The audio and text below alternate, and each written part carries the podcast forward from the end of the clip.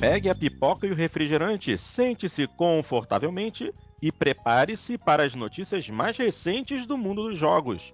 O Jogando Papo está entrando no ar e temos as seguintes novidades. O que aconteceu de mais interessante na Gaming Developers Conference de 2014? Para o público, pouca coisa, mas para os desenvolvedores, né? Além disso, nossas impressões a respeito da versão final de Titanfall. Eu sou Fábio Porto e tenho comigo na sala multiplayer os jogadores Celso O'Donnell, Lucas Andrade, Dart Range, Hugo Esteves, Nilson e Xandão. O Jogando Papo está carregando. Pois bem, minha gente, mais uma vez, muito bem-vindos a mais uma edição do Jogando Papo, o podcast onde não basta jogar, é preciso debater. Entrando no ar a edição número 36 e vamos começar fazendo aquela perguntinha básica: o que que cada um está jogando? Vamos começar pelo Celso. E aí, Celso, o que, que você anda jogando, meu querido? Então, quanto tempo você vai me dar para falar isso, hein? Você tem um minuto. Então, então eu, vou, eu, vou, falar rapidinho. Eu tô jogando o jogo do South Park, o Stick of Truth, e tô jogando o Bravely Default. É, um minuto, eu nunca vou conseguir fazer jus a esses jogos. São duas das melhores experiências que eu já tive, cada um em seu respectivo é, é, reino ali. O South Park sendo tal, possivelmente. Eu ainda não joguei o, por, o, por, o por, Portal, né? E o Portal 2, então eu não posso dizer, mas o South Park possivelmente o jogo mais engraçado que eu já joguei na minha vida. E Bravely Default é uma volta às origens ali, tem muita coisa Final Fantasy ali. Vocês já estão cansados de saber que eu gosto. E hum. pronto. Não, não, não, dá para fazer jus em um minuto, mas é são esses dois que eu tô jogando agora. Tá certo, mas tá bom. Luquita, meu querido, e você, o que que jogas? Cara, eu continuo no iRacing, treinando, treinando, treinando, porque a concorrência é complicada. Ué, decidiu brincar com um bicho grande, então se vira, meu é, filho. É, verdade, cara. Dart Range, o que que jogas? Titanfall. E só? Um pouquinho do, do, Eu ainda tô. Agora tô bem menos, mas ainda tô continuando Assassin's Creed 4. E, e, nesse meio tempo joguei o Call of Duty Ghosts também, mas esse daí é tão rápido a campanha que em, em duas jogadas eu terminei e não, não, não peguei mais. é, mas é aquela perguntinha. Durante a última semana saiu o patch para jogar SimCity offline. Você voltou a jogar SimCity? Eu joguei um pouco, um pouco assim o SimCity, mas uh, para mim tanto faz online offline. Eu, eu gosto de vez em quando de jogar.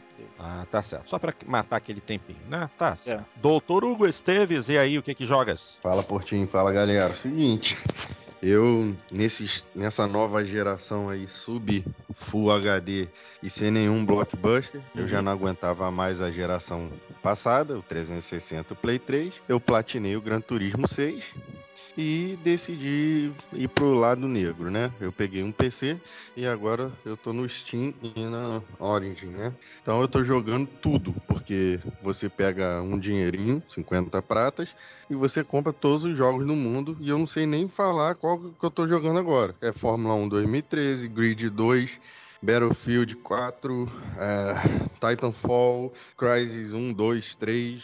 Eu não sei, cara. Eu praticamente só estou jogando ultimamente. E vem aí, tô, senhor Hugo, a Summer Sale do Steam, né? Na, na, metade do ano. Aí você vai ver o que é bom pra Anúncio. Eu tenho jogo, eu já, já tô que nem o, o Cadelinho, o Luquita, eu já tô com um jogo que eu nem sequer rodei ainda.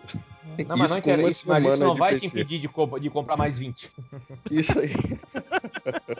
então é isso, galera. Tô jogando só essas coisinhas aí. Ou seja, fica muito claro aqui que Steam é perdição, né? É, mas olha, cara, você com preço de um de um blockbuster aí de videogame, você compra muito jogo no, no Steam ou na Origin. Isso aí é papo para um para um próximo JP, né? talvez até um especial, porque com 200 e cacetada reais você compra dois lançamentos e ainda sobra grana para fazer essa baciada de jogo que o Steam solta aí de vez em quando. Eu acho até que para um próximo jogando papo a gente precisa chamar uma psicóloga, uma psicóloga para tentar explicar é, essa atração que a gente tem por ver um preço baixo e comprar, mesmo sabendo que não tem sequer tempo pra jogar, né? Porque É, isso isso é um ponto legal também. É, porque isso é gente. É coisa de gente maluca ou doente, mas a gente faz. Aliás, a Ah, gente cara, não. eu acho que é simples, né, bicho? A gente gosta de jogo.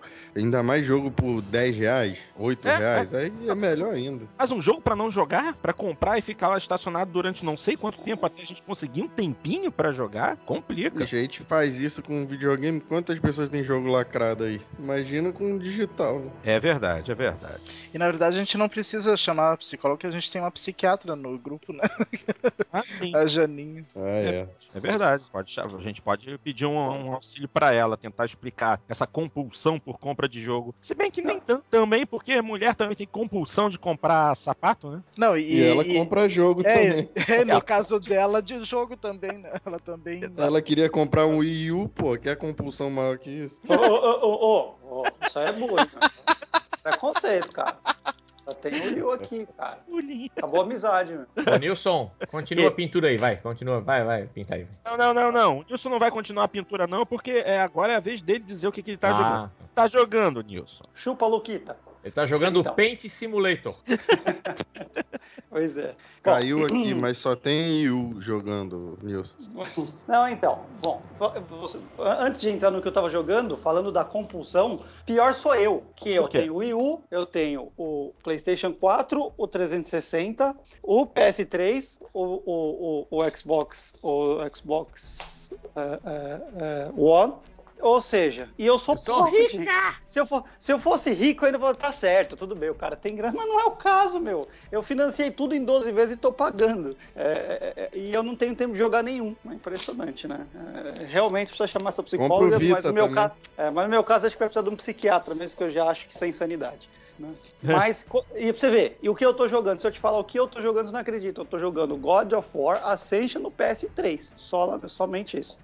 Somente Isso. isso? Mas Somente isso, eu não, porque eu não tenho tempo de jogar outras coisas, cara. Eu tenho um filho de 5 anos, tenho que trabalhar, e aí fica loucura, né, meu? E aí, quando eu, quando, eu tô, quando eu tô querendo jogar qualquer outra coisa em qualquer outro console, o Dart fica me chamando pra ir pra live, aí ferrou, cara. Aí eu tenho que ir lá bater Ah. papo com ele.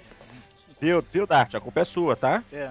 Pois Não, é. e, e ele compra até videogame que não serve pra nada, tipo Wii U, e não compra, o- e não compra o Titanfall pra jogar. Ô, Dart, eu falei Nossa. que o negócio é legal. É, e, e- Dart, toma cuidado com o que você fala, porque daqui a pouco os nintendistas vão estar todos querendo tua pele, viu? É, Você toma é bom cuidado. que desce o cacete nele mesmo pra largar de ser trouxa. É, cuidado que eles não Mas têm o tempo. U- Eles, eles têm tempo o sobrando, eles não coisa? jogam. hein? Cara, eu vou ter que falar do Wii U de novo aqui, mas de novo, Dart. O Wii U é tão bom que ele tá jogando God of War Ascension. Não, Que foi o não, pior God não. of War de todos os tempos. Não, tá vendo como você tá enganado? Eu tô jogando isso porque todos os jogos que eu tinha pra jogar no Wii U eu já terminei. Agora eu preciso comprar Ou novo. seja, O não é tem que- O jogo. problema... o problema é que eu tô esperando eles lançar alguma coisa, mas tá bom. Ué, não pegou o Donkey Kong Tropical Freeze, não? Não, cara, não peguei porque eu tô sem grana. Eu tive que. Eu gastei em console e agora não tenho dinheiro pra comprar jogo. que bonito, hein? Inteligente isso. Inteligente. Comprou o carro e acabou o dinheiro pra gasolina. É, exatamente. É, muito Ninguém, triste. merece, ninguém merece. Xandão, tá por aí, doutor? O que que jogas? Ok. E continuando jogando Battlefield 4 no Xbox One, um pouquinho de Titanfall e FIFA 14. FIFA 14 no, no One? No One também. Ah, também? Por quê? Você comprou mais de um? Não, não. Tudo, todos esses aí eu jogo no One. Tá, tudo no One. Ah, tá bom. Aí tô na pilha pra pegar o, o South Park pro 360. Certo, tá certo. Aliás, boa, boa, boa pergunta. É, Celso, o seu South Park Pau da Verdade é pra qual console? É 360. E você tem sentido queda de frame rate no jogo? Não, cara, não tem. Mas assim, houveram várias reclamações, né? Do, do, de, de bugs, de problemas com, com a Obsidian fazendo o jogo. Eu não experienciei nada, não vivenciei nada até agora, né? O, Ah, pra tá mim bom. a experiência tá perfeita. Ah, maravilha então. Pra quem Aliás, curte o, o, o desenho, cara, é, é maravilhoso esse jogo. Não, então, peraí, peraí. Então me dá, me dá mais 30 segundos aqui. Olha só. O negócio do South Park é o seguinte, pelo amor de Deus. Meu Deus do céu! é a boca dele. Porra! Peraí, o jogo, cara, o jogo é tá bom salivando. demais, tá? A recomendação é simples, tá? Se você não gosta de South Park, definitivamente esse não é o jogo pra você. Você pode buscar alguma coisa mais interessante ou É, de repente até não gosta de South psicólogo, Park, porque você é um cara muito chato. não, se você. Não, não, se você não gosta de South Park, você realmente procura um psicólogo, procura tratamento, porque Cara se você não chato, tem senso de humor, você não tem senso de estar vivo, tá? Agora, se você é um fã casual de South Park e curte RPG, é- eu recomendo, é uma experiência interessante. Agora, se você é fã de South Park, se você passa mal de rir assistindo South Park, eu posso te falar que você está perdendo metade da sua vida não, não jogando esse jogo agora, nesse exato segundo. É, é uma, eu tô passando mal de rir, cara. E eu, é, rir é uma coisa que eu não tô acostumado a fazer nos jogos. Eu, eu, assim, eu me divirto, eu acho a experiência é, é, é, divertida, e- excitante, mas assim, exciting, né? Mas rir, assim, rir de me mijar de rir três horas Olha da o manhã. pau da verdade ser excitante, É. você tome muito cuidado com essa afirmativa. Isso pode ser usado contra você nos próximos infinitos episódios desse programa. Pois é. Tanto que tem a participação especial de Silvia Sent no, Nossa! Nossa! no, do, do desenho do South Park. E É. deve ser uma senhora de 50 anos. né? É, Acho não, que é, Mas olha, eu- a o South Park eu, já, já, pre- já prestaram muita homenagem, né, pra ela, eu sei. South Park eu a pretendo. experiência- a pe- experiência é eu, vou esperar, eu vou esperar uma promoção do Steam.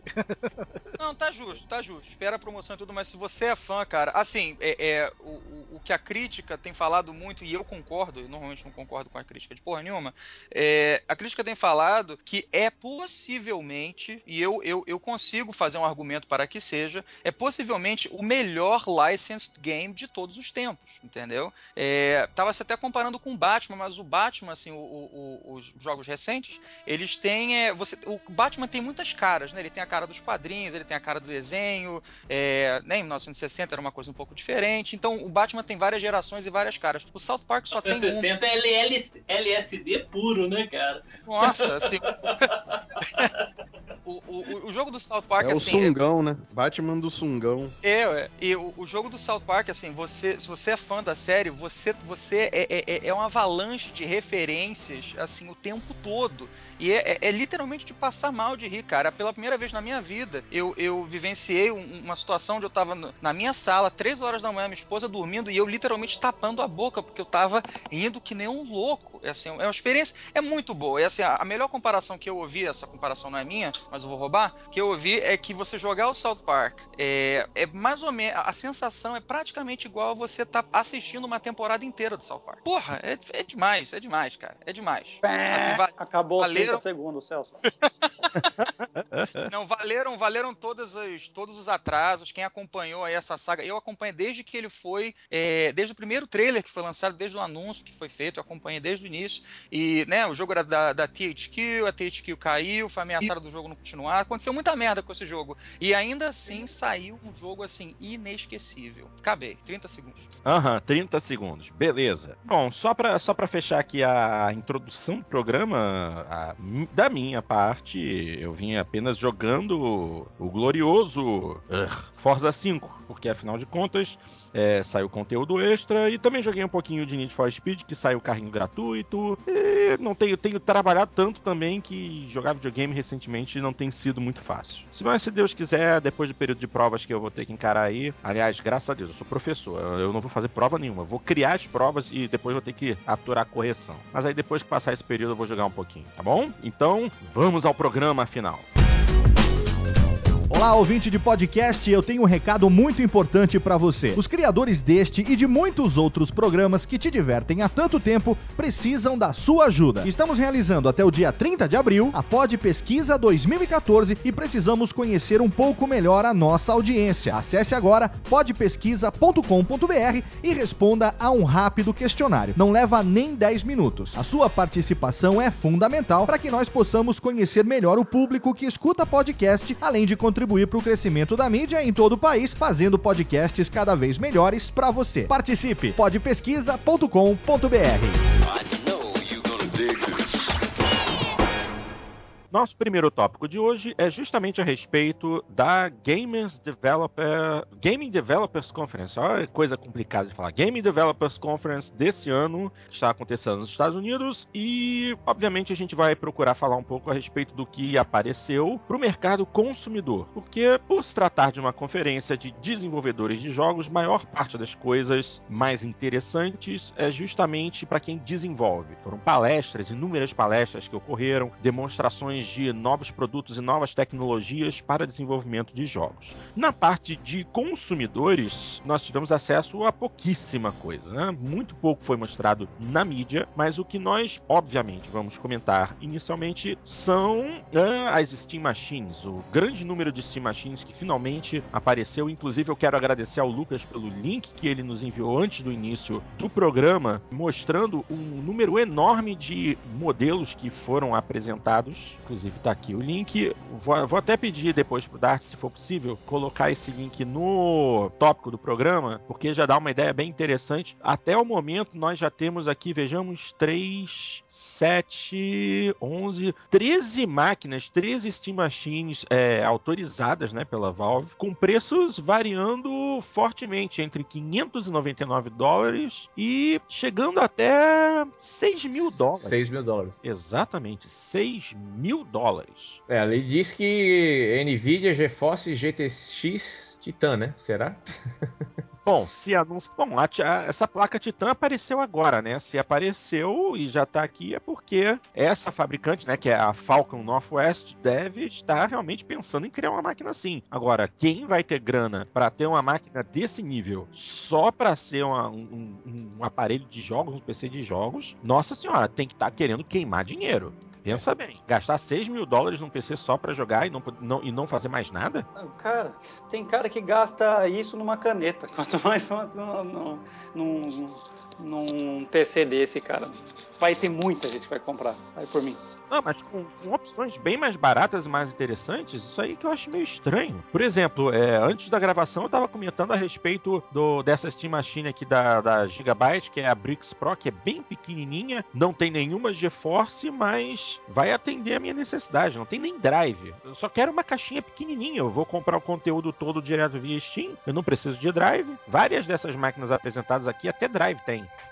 É, é, com certeza, para nós, meros mortais, é um absurdo, né? Mas se uma empresa dessa fez um estudo de mercado e sabe que tem demanda, eles vão, se for o caso, eles vão lançar máquinas por 50 mil. Não tem gente que vende iPhone só porque coloca umas, uns Arovski lá e, e vende por também por uma puta de uma grana. Não vai ser diferente com essas máquinas. E muita gente vai, que tem tanto, tanta gente que tem muita grana e é entusiasta de jogo, ele quer ter o que há de melhor, melhor. E para ele isso é o, é o que interessa, entendeu? Não é o oposto. Assim como quem decide comprar uma Ferrari. Pô, elas tem, opções, às, às vezes mais velozes e muito mais baratas, mas ela acaba optando pela Ferrari porque é uma Ferrari. Eu acho que o ponto mais interessante dessa questão seja não necessariamente se o, o, cidadão lá vai comprar uma Steam Machine de 200 dólares ou uma de 20 mil dólares, mas da possibilidade de você ter um leque de opções, a uma possibilidade de um leque de opções é um excelente, by the way, né? Mas é um, um leque de opções é, aonde a, você vai disseminar mais ainda a Steam Machine é, entre consumidores, que é, no PC você já tem uma install base ridícula, absurda de tão grande. E se você, você ainda abrir mais esse leque, é, né, o Porto vai comprar uma server. Eu, eu não conheço nenhum, eu, eu não lembro de nenhum console na minha vida que tenha feito isso para mim. Falado assim, olha, a gente vai te dar um leque de opções e você vai comprar o que o teu bolso permite, o que a tua necessidade permite. Se você tem uma sala espaçosa, você pode colocar um, uma Steam Machine imensa, você coloca. Se você tem um espaço pequeno, que é uma Steam Machine pequena, você, né, tem aspectos de decoração, de necessidade, de preço, mas o mais importante é que o software da, da, da Steam vai estar tá ali e, e, mais usuários ainda vão ter acesso a esse conteúdo que a gente estava falando é, antes da gravação, que é um conteúdo maravilhoso com preço assim, é, que não é nem competitivo com os outros consoles, né? Ele derruba qualquer competição. Então isso é, isso é bem interessante, cara. Steam Machine, eu tô 100% com ela. Tô muito mais é, é, ansioso com, com, com o, o, futuro das Steam Machines do que propriamente com os consoles da nova geração, para ser sincero. É, uma, a, única, a única coisa que realmente me deixa assim meio pensativo é nessa questão das Steam Machines mais caras. Porque no final das contas, se o, se o cara realmente ele é um, um hardcore gamer e ele é fã do Steam, ele vai ter um PC porrada que possivelmente vai custar muito menos do que uma Steam Machine dessa de 5 mil dólares e que ele vai poder fazer muito mais coisa. A maioria dessas máquinas possivelmente vai usar Steam OS, vai rodar em Linux, o que já vai reduzir muito a usabilidade do equipamento. E realmente quem é o, o, o quem entende mesmo, quem é fã do Steam, atualmente já deve até ter um belíssimo de um PC para isso. Eu não, eu acho que o ideal seria que esses fabricantes pensassem um pouco mais numa redução de preços para popularizar a Steam Machine entre aqueles que não são hardcore gamers. E aí, a partir de um momento em que a base instalada de Steam Machines realmente esteja interessante, eles comecem a pensar. Você, Então, você, não, você, não, você não acha, você não acha, Hugo, que é, talvez seja mais interessante uma futura linha de, de Steam Machines, dando primeiro margem a que um público maior tenha acesso a máquinas um pouco mais baratas e depois pense em alguma coisa mais cara? Ou você acha que essas Steam Machines mais caras atuais já são interessantes por talvez dar a possibilidade de upgrades futuros? É, duas coisas aí. Você falou dos preços né, mais altos. é, e, pô, sempre vai ter mercado para preço alto. É, o cara vai querer pagar, vai vir com um selinho, alguma coisa, sabe? O cara vai pagar. É, e quanto aos, aos mais baratos, eu acho complicado porque um modelo de negócio em que ele entra mais barato e se, ele tem que se pagar ao longo do tempo, que é o modelo dos consoles, né? É, Por mais que o console seja caro hoje, um Play 4 ou um Xbox One, elas estão perdendo grana. E elas vão ganhar grana, a Sony e a Microsoft, quando tiver barato para fabricar os processadores, eles diminuírem o tamanho do processador, conseguir uma fonte menos é, é, parruda, um tamanho menor, form factor, etc. Então elas perdem dinheiro agora para tentar empatar ou ganhar lá na frente. Então eu acho difícil a Steam atuar desse jeito, entendeu? A Valve botar o Steam para atuar desse jeito.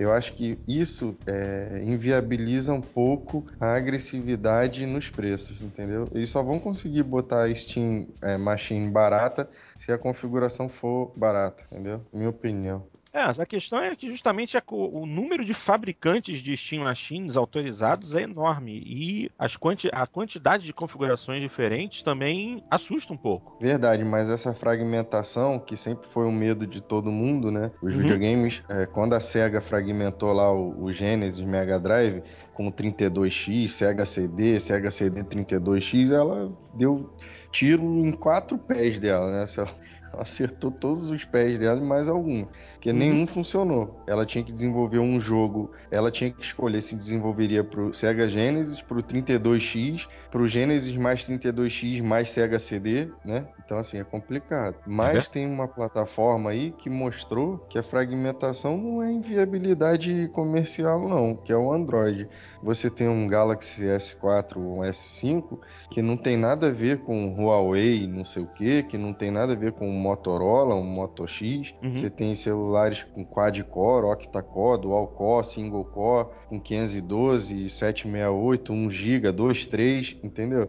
E rodam o mesmo software, né? Ah, em termos, né? Em termos, porque dependendo do jogo, se você tem um processador dual core atualmente, ele já não roda tão bem. Tão bem. Você precisa ter um celular com processador quad core. Essa É, e- mas você vai rodar, você não vai rodar bem. E aí fica evidente pro cara que não roda bem porque ele não investiu muita grana, né? Se ele quiser rodar muito bem, ele vai pegar um S3, S4, S5, ou alguma coisa Aham. do tipo. E acho que é o mesmo caso da Steam Machine. Não sei, eu acho que o Android mostrou pro mercado que você pode fragmentar e ainda assim ter sucesso comercial. Mas, ô, pessoal, o PC mostra isso desde a sua existência, né? É, tem jogo de. É possível que você consiga rodar um jogo que foi desenvolvido na época por um, por um Pentium 100, você conseguiu rodar no seu Windows 8 hoje. Uma placa totalmente diferente que era fabricado naquela época. Eu acho que essa fragmentação, o, o- o que manda nesse caso aí é a arquitetura. A arquitetura, ela, ela sendo uma arquitetura extremamente retrocompatível, uma coisa assim que é, que é uma arquitetura padronizada, eu acho que o sucesso está nisso. Por, por quê? Queira ou não, com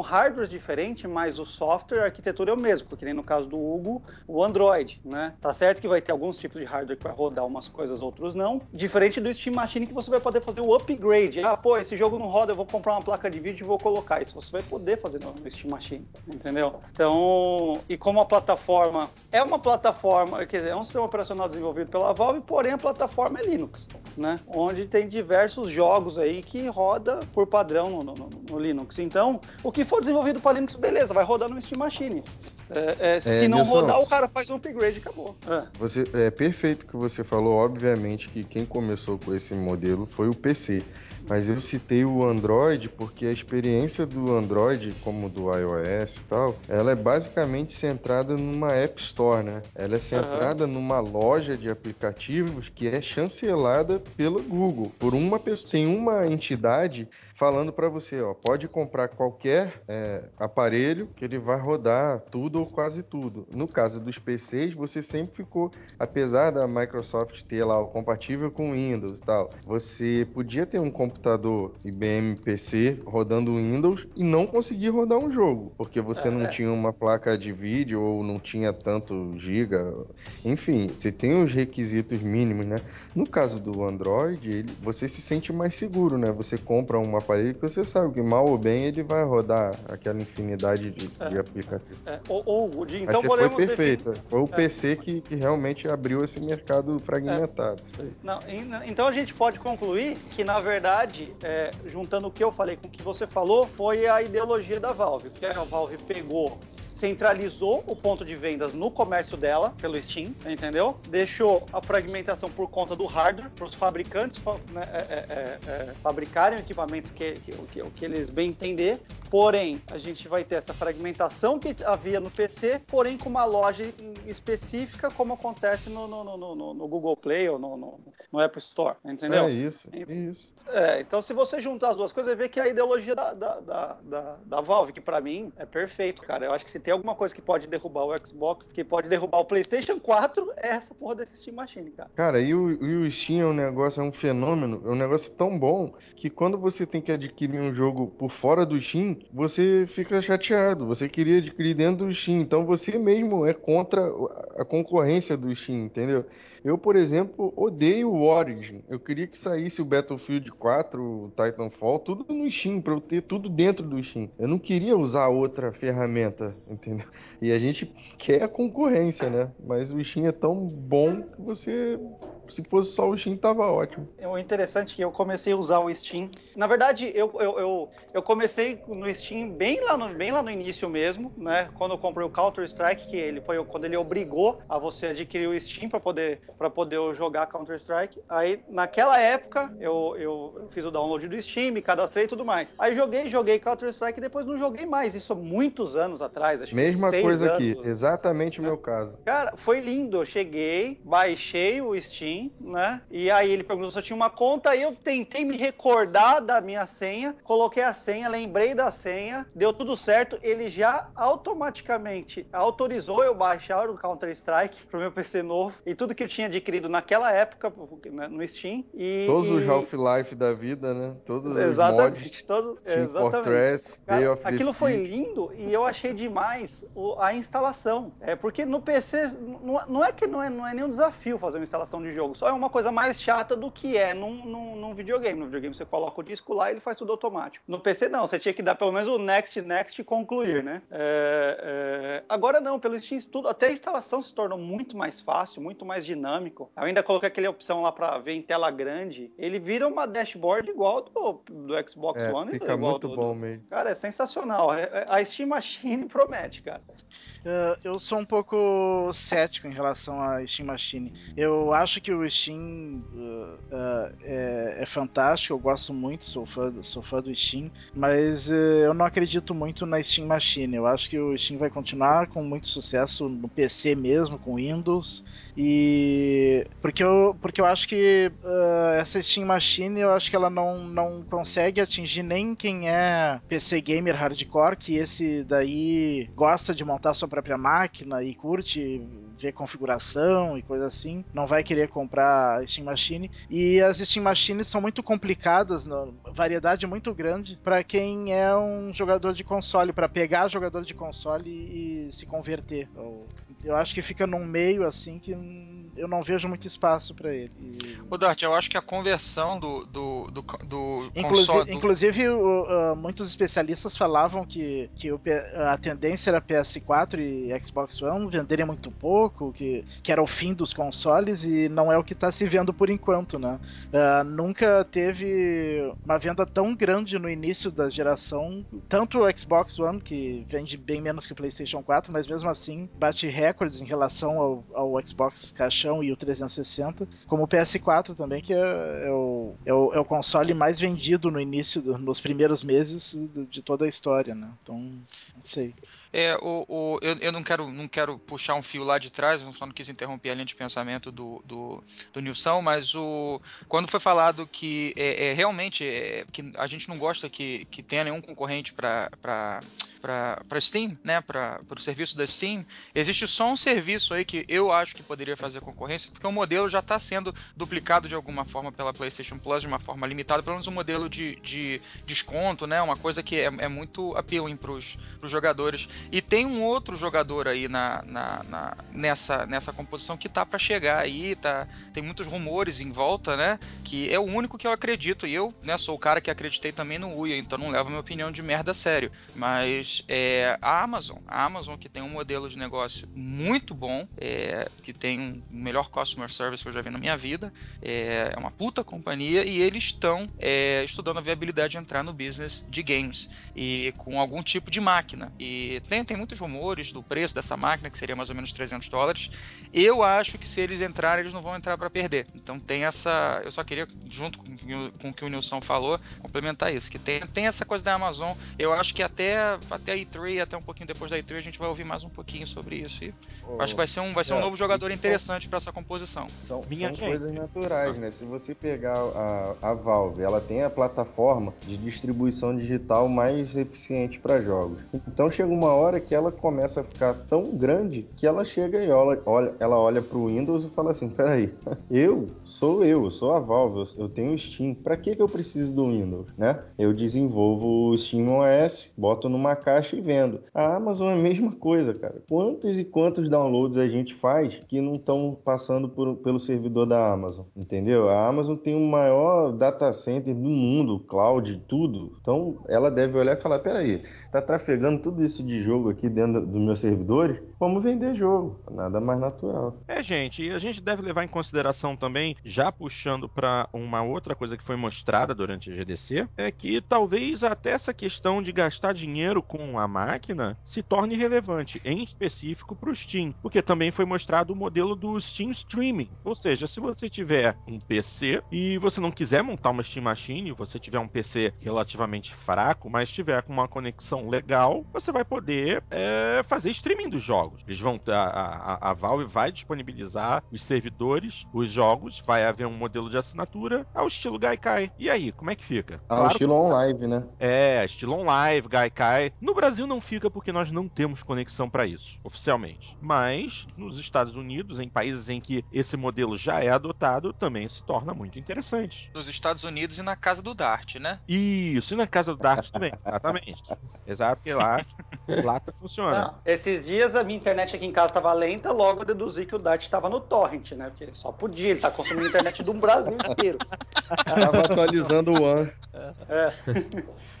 Ai, santo Deus. Pois bem, vamos em frente. ahn, mas. Ih, esse daqui eu acho que é o Lucas que vai querer falar alguma coisa. Porque ahn, finalmente o pessoal da Oculus apresentou a nova versão do kit de, des- de desenvolvimento, que já é quase o hardware final que vai ser vendido, quando nós não sabemos. É montado a partir do protótipo Crystal Cove, que foi é, apresentado no início desse ano. Finalmente, tela 1080p, uma câmera externa para captar a movimentação da cabeça, para facilitar é, é, profundidade, movimentação em profundidade, redução do- da latência de vídeo para diminuir o- o- a sensação de enjoo que muita gente estava tendo. E quando todos pensavam que isso seria o máximo, lá vem a Sony e apresenta o projeto Morpheus, que é também um óculos de realidade virtual pro PlayStation 4, com características muito próximas a esse novo modelo do óculos. Lucas, fala alguma coisa que você tá tão quietinho.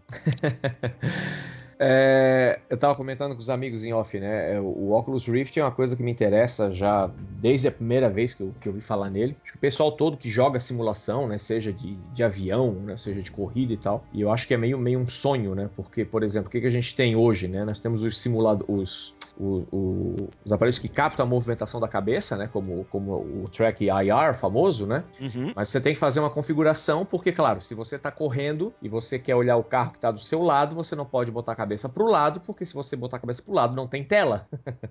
então você acaba fazendo é, um ajuste, né? Por exemplo, você vira a cabeça 20 graus e corresponde a 90 graus no carro de verdade, né? O que é totalmente anti-intuitivo, porque quando a gente está dirigindo e quer olhar, por exemplo, para o retrovisor, a gente mexe é o olho, não a cabeça, né? E com esse tipo de sensor seria o contrário, porque a gente tem que mexer a cabeça e deixar o olho no centro da tela. Então, na verdade, é totalmente o contrário do que a gente faz, né? Então, Isso. desde que a gente é, ouviu falar é, nesse tipo de coisa, então é, é a possibilidade de, de mexer a cabeça pro lado para olhar pro lado, né? E botar a cabeça para cima para olhar para cima, né? sem, sem perder a sensação. Até eu acho que os primeiros protótipos do, do, do Oculus Rift não tinha, né? O, o sensor da movimentação de cabeça, na verdade. O que era, o pessoal até usava acoplado, né? Nos primeiros testes. A questão agora do, do, do projeto Morpheus, para mim praticamente não, não interessa, porque se ele for provavelmente, né? Aí, bom, tem uma notícia que a gente vai comentar, né? Daqui a pouco que já muda tudo. Que a Uhum. gente ia, né? Achando que o, que o Morpheus seria exclusivamente pro PlayStation 4. Agora com a notícia do, da compra, né? da- do Oculus Rift pelo Facebook, a gente já,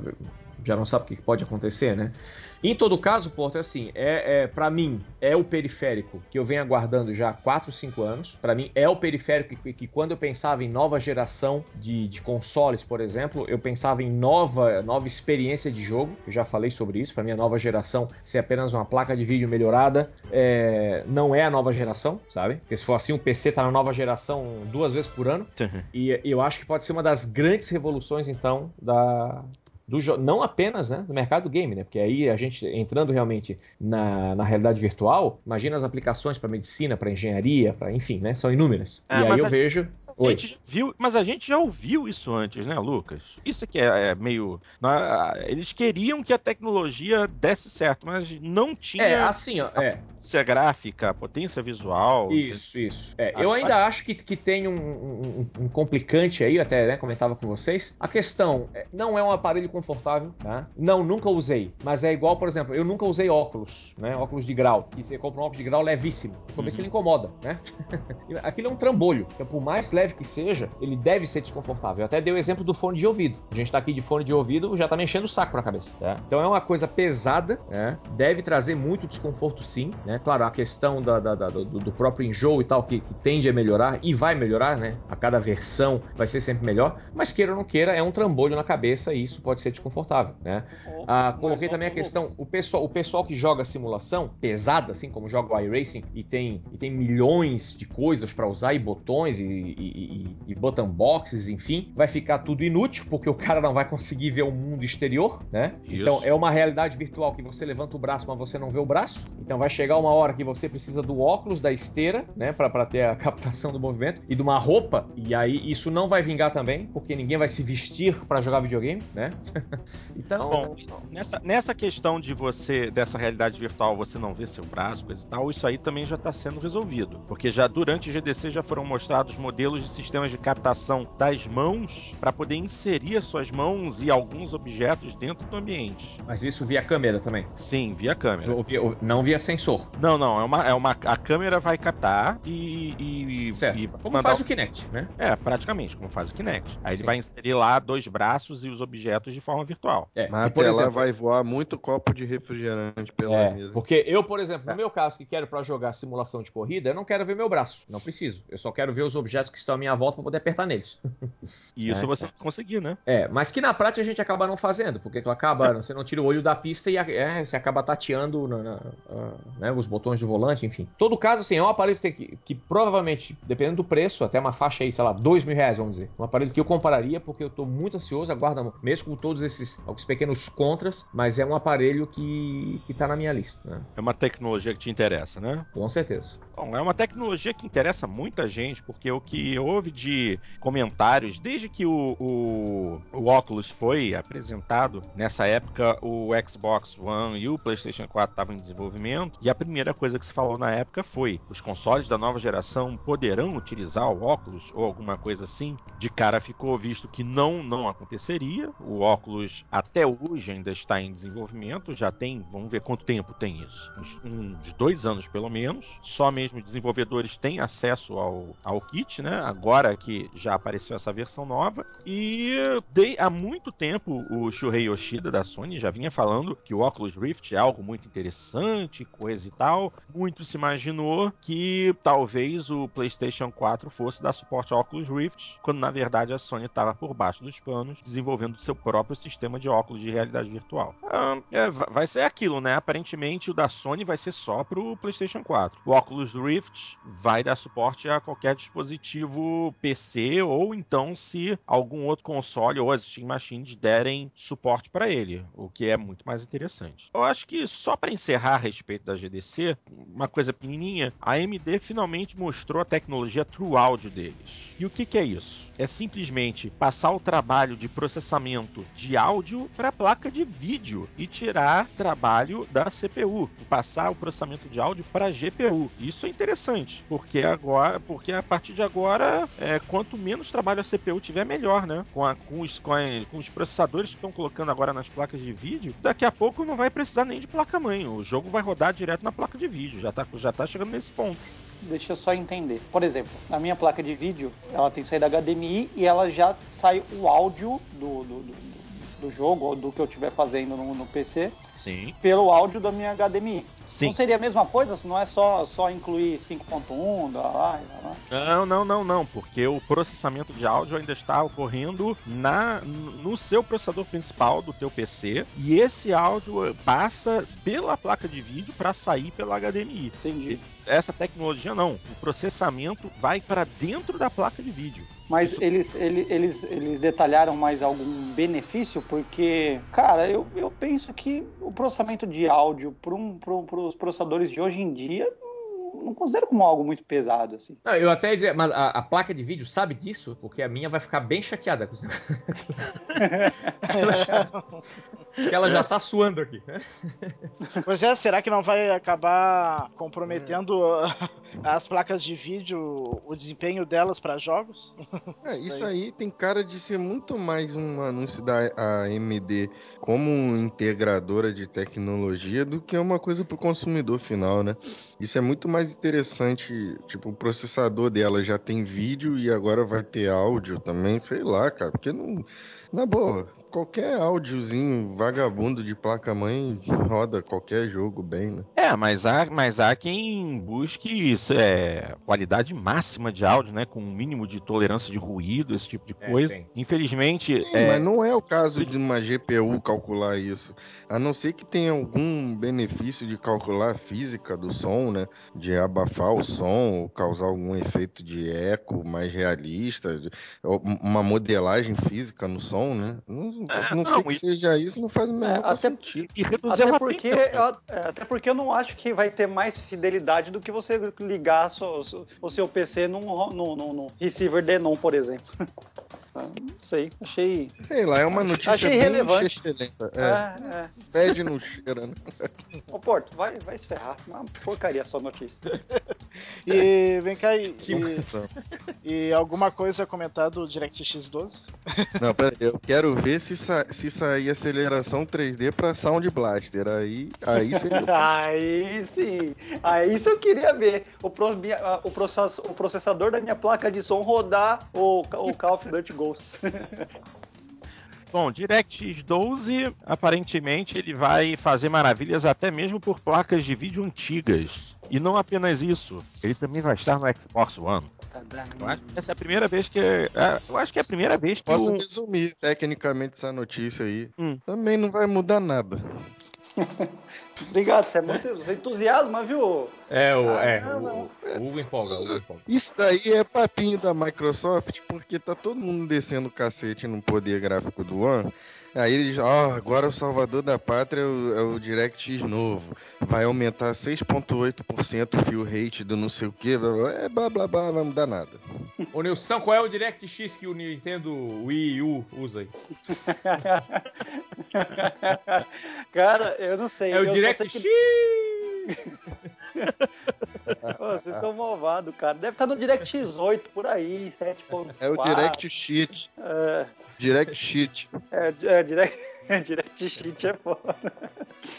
Ai, ai, ai. Mas no final das contas, a, a, a ideia do DirectX 12 é simplesmente ser uma plataforma única para tudo que roda Microsoft, ou seja, Xbox One, PC e telefones celulares com Windows Phone. Para facilitar o desenvolvimento e o porte de jogos entre as plataformas e também ah, trabalhar num nível mais baixo de hardware, aproveitando melhor as capacidades desse, desse hardware, seja ele placa de vídeo, seja ele o, o, o seu celular, a parte gráfica do seu celular, e também no Xbox One, embora tudo que foi falado até o momento indique que, pelo menos no console, o ganho vai ser quase nulo. Nos PCs é que realmente deve mostrar uma qualidade superior. Vamos ver. É, pô, de fora a minha galhofada aqui, é lógico que é um, é um anúncio importante para a Microsoft, né? Como todo DirectX é, é um padrão de mercado importantíssimo, estabelece um monte de coisa que o mercado vai seguir. É uma plataforma de, de referência para gráfico 3D em tempo real, e som e tudo, e rede. O DirectX é, é, é incrível, é um feito da Microsoft, né? A gente critica tanto eles, mas assim, não, não vai mudar nada pro usuário final agora. É uma coisa muito, muito de geek, né? Não é uma coisa. Ah, agora sim vai deslanchar o poderio. Não vai. E o, e o Windows 8 é, é para O Windows Phone é irrelevante no mercado, né? É. Eu acho que, na verdade, o DirectX 12 no momento se mostra como uma resposta é, mais forte ao Mental, né? Que é a API gráfica que a AMD desenvolveu para rodar, na, rodar nas placas, na- nas ATIs, né? Então, na- nas Radeons, aliás. Não é mais ATI, agora é AMD Radeon. Já tinha até esquecido desse pequeno detalhe. Olha como é que eu tô desinformado. Mas, de qualquer forma, a AMD tem feito muita onda a respeito dessa tecnologia e justamente a Microsoft correu atrás. E nesse caso, a parceira da Microsoft, claro, é a Nvidia. E o Mental Dismantle. O Mental Dismantle, certo?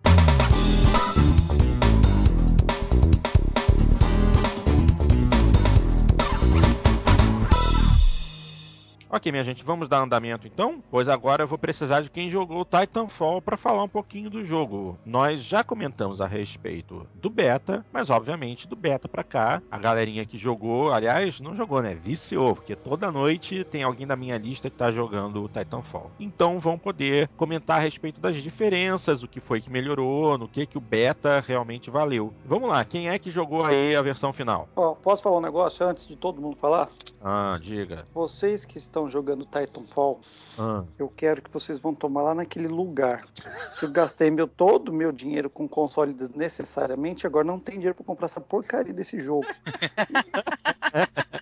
e o Dart fica me mandando convite na live. Tá certo, E Dart? tá certo, Dart, tá certo.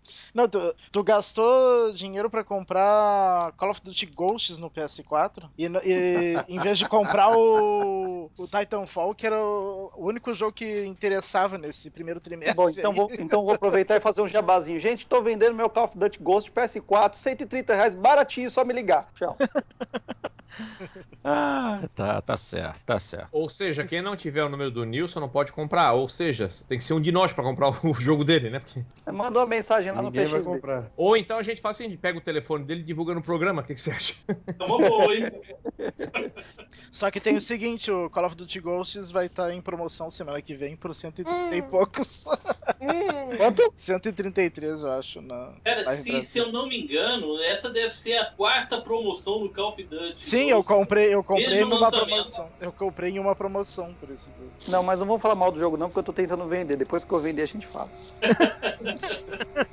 Eu, eu acho que a pergunta é, fora o Nilson, quem não jogou, né? Titanfall. Eu não joguei. Eu não agora o joguei, resto do mas- mundo inteiro Mas eu não jogou. tenho Xbox One, então. Impressionante o que o Titanfall fez para, para o Xbox One, né? Duplicou o número de vendas dos consoles com o lançamento. É, Não, você- e, e- e- e na Inglaterra aumentou 98% as vendas, né? Com bundle.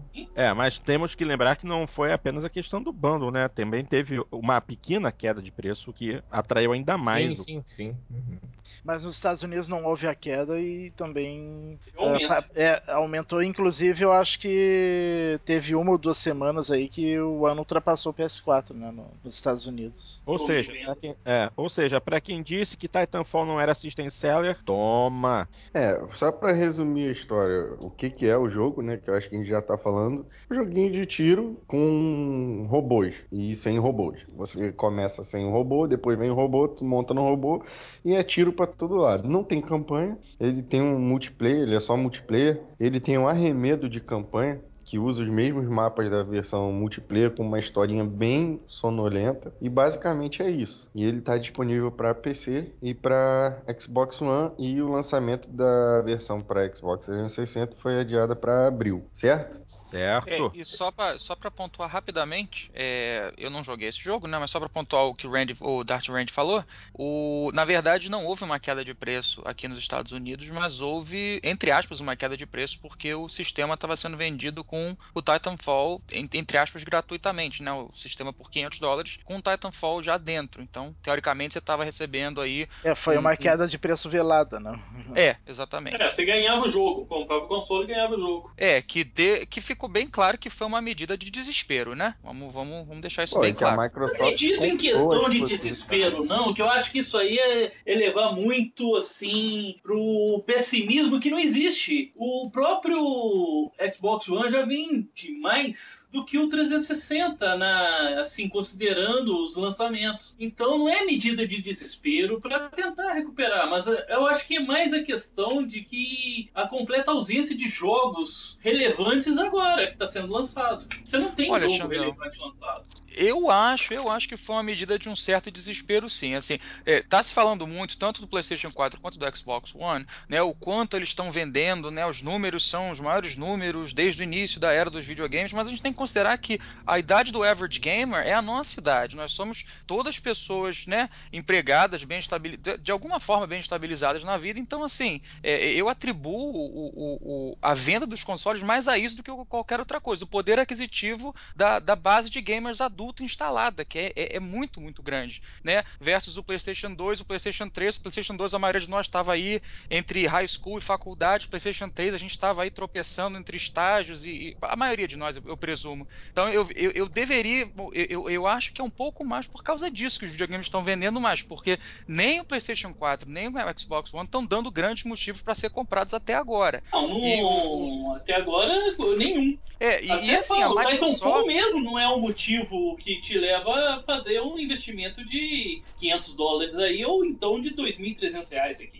É, é porque É, por e- isso e que eu a gente continuo com a falou minha que não era system seller, né? Mas a partir do momento que ele, ele torna um bundle mais interessante, eu não elevaria o status de system seller. Ele não é um Halo, ele não é um, um Gears, tá muito longe de ser isso. Ele é um jogo muito divertido, bastante divertido para quem gosta de, de multiplayer, para quem gosta de jogo É de tiro inovador, é inovador no, Sim. né, no, com Sim, na mecânica em primeira dele, pessoa, né? mas não é um dinâmica diferente título do que a gente já conhece. É, tirou um Mas- pouco do marasmo o FPS. né? Não é um A, FPS. A, A, assim, fantástico, incrível, como é um Halo, um Uncharted e etc, entendeu? Mas, mas eu vou te falar, eu, eu, eu tô aqui para discordar hoje, eu acho. É, eu acho que é, eu posso chamar o Titanfall de um system seller eu- e, e baseado no seguinte: o Titanfall ele tem um modelo de jogo que, apesar de não ser apelativo nenhum para mim, é, ele tem um modelo de jogo, entre aspas, e pode jogar todas as pedras que vocês quiserem em cima de mim. é, tem um modelo Call of Duty de jogo, né? O, o É, modelo de. feito pela competitive multiplayer, foi feito pela galera que fez o, Modern Warfare 2. É, então, assim, nesse sentido, se você olhar agora a situação atual da, da, entre aspas, nova geração, porque pra mim não é nova geração, tô felicíssimo com o meu 360 e meu PlayStation 3 aqui em casa, mas o, o- na nova geração você tem o PlayStation 4, que acabou de lançar o, o Infamous Second Son. É um jogo lindo, parece um jogo interessantíssimo, mas pra, não é um system seller porque não tem a jogabilidade que a maioria dos gamers joga. Assim, os jogos mais bem vendidos todo ano são sempre Call of Duty, né? Sempre os Call of Duty estão lá em cima. Por quê? Porque tem uma base instalada muito grande. Então, a partir do momento que você lança um jogo, essa é a minha opinião de merda, você lança um jogo que tem é, é, essa, essa base de jogo, Call of Duty, com os caras que fizeram o, o- o Modern Warfare 2, é, em cima de um videogame que a pessoa pode estar ali na, na- na, né, indeciso se vai ou não comprar, com a edição do, do, do 360 adiada, que provavelmente vai ser uma boa de uma merda, eu considero sim ele um system seller. E, e- e ainda, di- e ainda volto pro meu ponto inicial, que eu acho que foi uma medida de desespero da Microsoft de bundle esse negócio junto, porque eles. A, a Microsoft ela não tem um modelo de negócio de, de, de, de baixar a crista, de, de tentar fazer uma coisa bacana pros gamers, eles querem dinheiro, eles querem dinheiro, ponto final. E, e para eles colocarem esse Deixa eu te contar uma coisa que vai acabar com o seu mundo agora. Isso é de Diga. todas as empresas. Eu Quer sei, eu, dinheiro, eles querem dinheiro e só. Você acha que a Sony tá aqui pra fazer é, gracinha? Não, mas a Pra Sony tá agradar no momento. você? Não, cara. Não, mas a é Sony tá no momento. move. Mas a Sony tá num momento muito difícil. Não, o dinheiro move tudo. Qualquer empresa. A Valve também só quer dinheiro. Só que existe uma forma de você ganhar dinheiro. E a, a grande questão da Sony é a seguinte: eu falei no primeiro Jogando Papo que eu participei, no Jogando Papo 17, eu falei que a, a Microsoft está agora com a síndrome que eu chamo de síndrome de console líder. Que essa porra desse Kinect de merda que eles estão colocando nesse, nesse bando do Xbox One, é, que não justificaram até hoje, nem com a porra de um Kinect Sports, é, é, eles estão basicamente fazendo o que a Sony fez com aquele Cell Processor, com um videogame de 600 dólares há, sei lá, 10 anos atrás, quando foi lançado o PlayStation 3. Ambas companhias só querem dinheiro, mas existem formas de você ganhar dinheiro. A Sony agora ela tomou uma porrada na geração passada, conseguiu mais ou menos recuperar, e agora tá vindo, fez o dever de casa bonitinho, tá vindo humilde, tá vindo na dela. Galera, Entendeu? galera, Tá, diga, Ah. desculpa. É, Olha só, o que que acontece? O, é minha, minha pontuação aqui não é um system seller, mas é quase, porque no bundle tornou o One algo interessante para muita gente que não via interesse no One. De novo, não acho que seja um Gears, que seja um Halo. Muito longe. É divertido, sim. E torna mais interessante, sem dúvida. E o outro ponto que eu ia falar para vocês, a ironia das ironias. É, a Microsoft pode não estar não tá desesperada, como diz o Xandão, porque está vendendo mais que o 360. Mas quando ela olha para a Sony vendendo muito mais PlayStation 4, é óbvio que ela, é, eu não chamaria de desespero, porque a empresa não fica desesperada, mas o diretor fica. Então ele tem que agir. E como é que ele age? Tornando o produto dele mais interessante. Uma das formas de você tornar o seu produto mais interessante, que a Microsoft sempre usou muito bem, são os acordos de exclusividade. Ela dá uma bolada pro estúdio e fala assim, ó, cara, esse jogo só sai pra minha plataforma. Paciência, gente, é assim que funciona. Da mesma forma que a Sony patrocina os estúdios Santa Mônica e etc, a Microsoft pode comprar um jogo já pronto e proibir que esse jogo saia para plataforma é, concorrente. É a regra do jogo, paciência. Só que a ironia das ironias é que Titanfall não tem uma performance tecnicamente muito boa no One. Ele roda 792p com quedas de frame rate e tal, porque ele roda numa engine antiga que é a Source. E por que, que a, a Respawn escolheu a Source, vocês sabem? Porque era a engine que rodava melhor no PS3.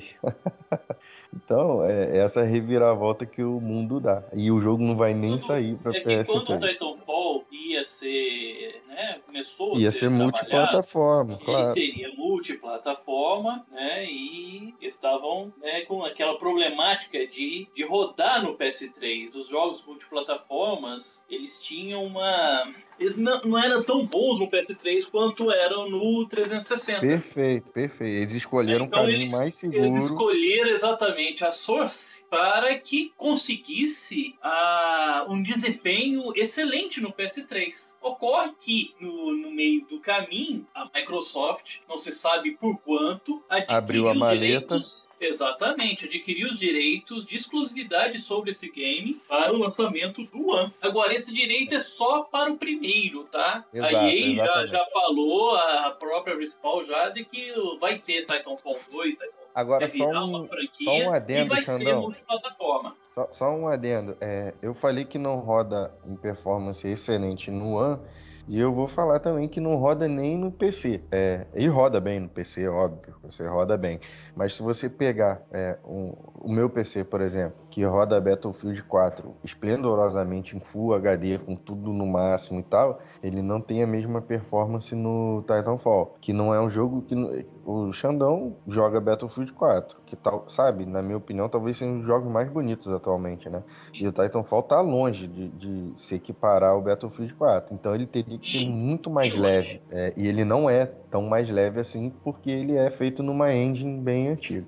Ô, ô, pessoal, é, deixa eu só colocar uma situação aqui. É, eu, eu concordo quando se diz que Titanfall não é um system, um system seller. Eu acho que ele não é mesmo. Eu- é, é, é, se a gente pensar que esse mesmo jogo, se ele tivesse saído é, há um ano atrás, um ano atrás para Xbox 360 e PS3, ele seria um jogo de boa vendagem, mas seria mais um. Acho que não seria nada espetacular e ninguém ia comprar Xbox 360 e PS3 desesperadamente para jogar simplesmente ele. Eu acho que Concordo em número gênero grau que você falou. Se tivesse sido lançado no final do no ano passado, início do ano passado, não tinha vendido um terço do que vendeu. É, o que acontece é o seguinte, unindo com o que o Celson falou, que agora, que, por exemplo, quem tinha, quem tinha é, a minha idade na época do, do, do Nintendo 64, não comprava Nintendo 64.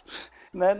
É, Naquela época, quem tinha minha idade, naquela época que hoje tem, sei lá quantos, seus, seus 40, 50 anos, não, 40, 50 não, seus 40 anos por aí, é, é, não tem tanto interesse em jogos quanto nós temos. Então, eu acho que sim, as vendagens recordes de, de- início de geração agora se dá por causa disso, que as pessoas estão mais velhas e estão com poder aquisitivo para comprar e estavam ansiosos por consoles novos.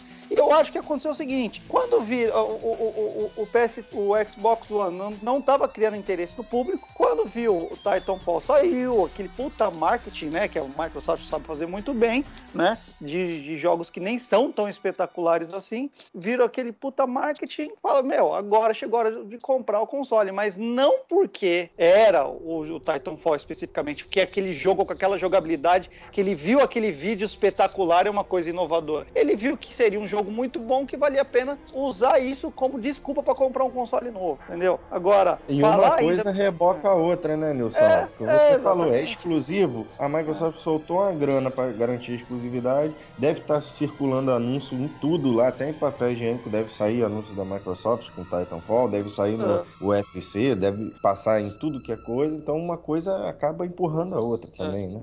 Agora, eu duvido que alguém assistir, que não tinha nenhum interesse em comprar um console do- da nova geração, que não queria, assistiu algum vídeo do gameplay de Titanfall e falou assim: eu preciso disso a qualquer custo e saiu correndo para comprar um console. E isso não aconteceu mesmo. Eu acho que foi. Ó, um ó, o Celção aí falando. É. Fala aí, Celção, um do, bom como momento. tá Não, a não, eu só, máquina do tava hype aí. concordando com o Hugo aqui em off que realmente a Microsoft tá gastando uma grana violenta em comerciais, em qualquer oportunidade que eles têm na IGN, Game Trailers, na- é, qualquer oportunidade que eles têm de estampar o, o, o- o logo do Titanfall, eles estão. Mas, ô, ô Nilson, o, o- tá- talvez eu esteja com o conceito errado de que, que seja um system seller. Mas eu acho assim, o cara que não estava interessado até agora em comprar um sistema, ele não vai comprar um sistema, Deus sabe até quando, entendeu? Agora, um cara como eu, entendeu? O meu dinheirinho pro meu sistema novo já tá separado. Eu tô olhando pra cara da Sony da Microsoft, tipo assim, porra, dá pra lançar um jogo que eu quero? Tá. Não, não, não lançar um jogo que eu quero, que eles já lançaram alguns jogos que eu quero. Mas assim, dá pra lançar um jogo que vai justificar, porque o primeiro jogo que eu vou comprar na minha cabeça vai custar 500, 500 pila. Assim, dá pra justificar um jogo que vai me custar 500 pila? Eles não Vai conseguiram custar ainda. 500 pila e vai definir o que você não vai ter também, né? Exato, exato. Então, assim, eu- digo, cara, como eu, que, que quer comprar, que vai comprar, só tá esperando um motivo decente pra comprar, entendeu? Agora, se você pegar o número de consumidores que tem o meu perfil, que gosta de jogos indies, de RPG, de jogo de maluco, que nem eu gosto, versus o, o, o número de jogadores que tem aí que curtem o modelo é, Call of Duty de, de, de jogar, é, é muito maior do que o, o, o, o meu perfil. Então, é, eu não sei se um, para um, pra um jogo ser system seller ele tem que vender mais do que uma determinado, determinado número de consoles. Então, assim, de repente a gente pode mudar o termo. Ele pode não ser um system seller, mas vai vender Xbox pra cacete. Eu, eu posso, eu posso, eu posso ficar nessa, pelo menos. Tá vendendo Xbox. É, e por bundle por bundle, você pode falar que o PGR era um system seller, porque ele vinha com um bundle também. E aí é um jogo que tem uma vendagem excelente no 360. Quantos por cento disso foram Não, em mas- bundle? Ninguém Mas sabe. o PGR ele vem em bundle no Brasil. Acho que nos Estados Unidos acho que não teve. Eu, sinceramente, Acho não lembro. teve. Eu não lembro, não posso responder pra vocês porque eu não lembro. Mas ao mesmo tempo, acho que a diferença do PGR pro Titanfall é porque assim, é, é, o que desde que foi lançado o, o- o Xbox One, o que que tem de muito muito bacana pra você jogar no Xbox One? Teoricamente não tem nada. Inclusive eu até ouvi um, Alright. podcast. É, te- tem um, um- um- um podcast americano aqui que eu ouço com muita frequência, onde eles falaram uma coisa que eu achei bem interessante. Falaram assim, eles tentaram é, pesar os benefícios de, de se o Xbox One fosse lançado só agora, se de repente não seria uma boa para eles. É, obviamente não contando só com o lançamento do Titanfall, mas contando com todos os tropeços da inter- da- de interface que o Xbox One teve até agora. Eu achei uma conversa interessantíssima que de repente nem cabe aqui agora, mas é, é, é, parece que o, o Xbox One ele tá, ele tá começando a se justificar agora, na minha opinião. E eu sei que o papo nem é esse, o papo é Titanfall. Ô Mas Celso, é eu tenho um dado histórico aqui também. Eu não sei se a galera. Com certeza a galera vai lembrar que o 360 ele ficou famoso é, como um, um videogame para jogo de tiro, né? Sim. Ele virou referência para jogo de tiro. Tanto que o Uncharted, né, da Sony, sofreu uma interferência do alto escalão da Sony, que chegou e falou assim: bota tiro nesse jogo, que o Uncharted não seria um jogo é, cuja mecânica seria baseada em, em tiro, tá? Foi o dedão da Sony que chegou e falou assim: ó, tem muito jogo de tiro lá no 360 e a gente tá fraco. Aí a, a Sony enfiou uma grana em Killzone, botou arma no, no Uncharted.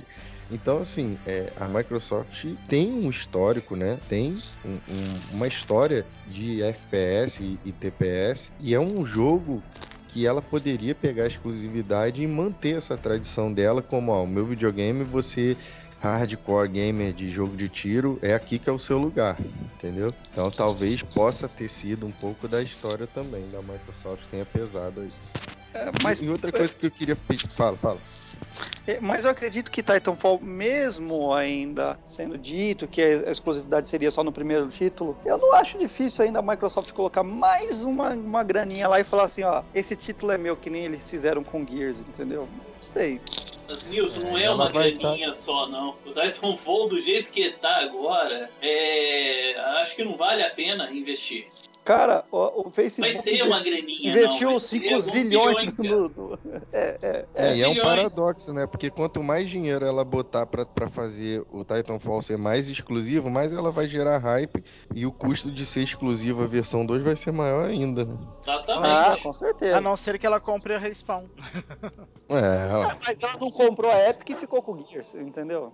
Pode ser. Não- não- É, mas aí tem que ver qual que eram os termos do contrato que eles tinham, né? Era uma É. outra realidade, um outro tempo. Tá, mas É. uma coisa que a gente fugiu um pouco do assunto é comparando com o beta. Houve melhoria? Eu, eu, na verdade, eu, eu acho que o beta já tava bem afinadinho, não. É, o beta, o beta tava, eu não vi nenhuma, assim, questão de melhoria considerável é. de gráfico. Ah, não, não notei. Acho que os gráficos do beta e os gráficos da versão final são idênticos. Tem os mapas, são 15 mapas, é mapa pra caramba. Os mapas são muito bons, os mapas, assim, São muito legais. Esse pessoal da, da Respawn, né? O que era a antiga Infinite Ward, né? Uhum. Alpha da Infinite Ward. Os caras sabiam fazer mapas para jogos multiplayer. São, jo- são mapas que propiciam, assim, vários tipos de jogabilidade conforme o mapa. São mapas rápidos. Hum, é muito legal jogar nesse. E eles conseguiram, né, Xandão? Porque o o- mapa manda em tudo, né? E Mapa você bom, imagina, o- a pessoa pro robô, né? É muito diferente. Eles conseguiram equilibrar, né, Xandão? Fazer um mapa que seja legal. Exatamente. Você jogar com um robô gigante e também como se você fosse só o piloto correndo pelo Ah, mapa, tem né? outra coisa, o, ro- o robô ele é bem poderoso, mas ele não é tão overpower assim. Você, como piloto, né, sem estar no robô, você é muito mais ágil do que com o robô. Então isso equilibra muito bem a jogabilidade. Muitas vezes eu tô jogando, eu, eu deixo o, o meu titã é, em automático. né, pra ele continuar atacando, e eu tô jogando do lado, correndo do lado dele, invadindo outros titãs. Então, Ah, é, essa tá mecânica é demais mesmo. Essa de. Isso é muito bom. isso de subir no, no Titã, abrir a cabeça dele, atirar lá dentro, é muito, muito Não, é divertido. bem bacana mesmo. Agora, é uma coisa seguinte, são poucos modos de jogos ainda, né? A Respawn falou que vai incluir outros modos, mas por enquanto são muito poucos. Você, rapidamente, você cansa deles. É, eu não cansei ainda. Mas o jogo não tem um Mas é- mês de é- lançamento, Dart. Mas eu, mas, eu, mas eu queria outros modos, sim. É, eu já tô naquele momento de já falar, pô, de novo, exaustão. Ah, Não, isso o, aí. o único modo que me cansou, porque eu não sou muito, eu não gosto em nenhum jogo, na verdade, eu não gosto de captura bandeira. Então, É o modo que eu mais acho legal no Titanfall. É. eu, eu, eu não gosto, sabe por quê? Porque é o modo que eu vou pior. Nos outros eu consigo matar mais Então, Hein, podia ter um kill confirm, né? Tipo do, do, do Call of Duty, né? ah, Você aquele modo era muito Titã e vai pegar alguma coisa dele pra recolher e tal. Pô, isso ia dar um. Pô, será que eles vão fazer? Eles vão. Eles falaram? Tomara, tomara que eles apresentem novos modos de jogos, porque realmente é um Ah, jogo que você inicia jogando, você fica muito animado com ele, você fala, não quero jogar outra coisa, passou uma semana jogando, você já começa a procurar outra coisa pra jogar, porque Eu- é aquela eu não. repetição. Eu não. Eu acompanho o cantão Eu, aí. eu não. eu não procurei nada de novo. Ah, mas também, Aí, Dart, se você parar de jogar, se você parar de jogar Titanfall, você vai ter que jogar o quê? Você vendeu seu Não, 360 eu, eu, tenho, Xbox One eu tenho- eu vários jogos do One que estão parados. Ele vai jogar Sin City. Não, tem o, tem o Dead Rising 3 que eu não terminei ainda, tem o, que pelo o, amor de Deus. o Assassin's Creed 4 que eu não terminei ainda, tem o Loco Cycle que eu não terminei ainda. Só coisa Cara, boa. vai jogar Local Cycle, vai, Dart. Pelo Mas sabe de que eu achei bem divertidinho, não é ruim não. Não- não. É, ou seja, você acabou de perder todo e qualquer credenciamento pra falar de jogo aqui no Jogando Papo. Não, mas ah, as críticas foram exageradas, ah, não, não é tão ruim o jogo. Ah, falando em exagero de crítica, eu li umas teorias da conspiração que o Titanfall estaria com notas altíssimas, apesar dos pesares todos, e que isso seria em virtude da máquina de. da maleta, né? Da Microsoft. Eu confesso que não, eu não andei procurando muito. Mas li, assim, coisas realmente positivas demais, sabe? Eu gostei do jogo, eu, eu me divirto, eu tô jogando quase todo dia. Só que eu, eu acho que não é um AAA, entenderam? Eu acho que não é pra tanto também. Não Ainda falta falando muito todinho pra ele chegar a ser É, uma. Exato, Xana. Eu não tô falando porque eu- é do One e tal, porque eu já fui, saí da guerra dos consoles. Eu tô no PC agora. Eu tô Acho vendo de fora. até, é, até a falta mesmo de uma campanha bem trabalhada, uma, um enredo bem trabalhado pra dar um sentido a essa história. Porque, cara, você joga esses jogos, você tá lá, você assume um piloto e tal, mas você não faz a menor ideia do que você tá fazendo lá. Qual que é aquele universo que você tá, por que, que você tá, que guerra é aquela que você tá. É, Ou seja, você tá é jogando e não te dá um esse sentido, cara. É gostoso, é vou divertido, falar. etc. Mas você não, não tem um sentido, uma, um- uma lógica de você estar naquela guerra. Você tá lá pra dar tiro, só, né? Por enquanto. É. Até... E eu vou falar, é o jogo que tem a campanha mais chata de todos os tempos e ele sequer tem a campanha. Ele conseguiu esses Uma- dois é uma achievements. aí. campanha, é uma campanha sem vergonha. Não, na verdade Era um não é- jogo que não ia ter campanha. Eu acredito que eles fizeram isso aí de última hora, aproveitaram o multiplayer pra poder assim isso, né? justificar, porque foi uma, uma reclamação de que pô, um jogo desse não ter campanha é um absurdo, tal, né? Então acho que foi feito de última cara, hora. e E, assim, a campanha só serve pra uma coisa. Só tem só, só vale pra uma coisa pra você. Você destravar os outros dois modelos de chassi do Titã. Você só E você consegue que destravar ele vezes. jogando a campanha. A campanha você joga, são nove fases como IMC e as outras nove fases como milícia. E na verdade não é uma campanha, né? São nove partidas multiplayer. É, Com mas tem o com blá blá com os-. Com os videozinhos bem. Apresenta uma, uma desculpazinha pra você jogar, coloca umas cutscenes assim, Bem, cur- mais- bem curtinhas.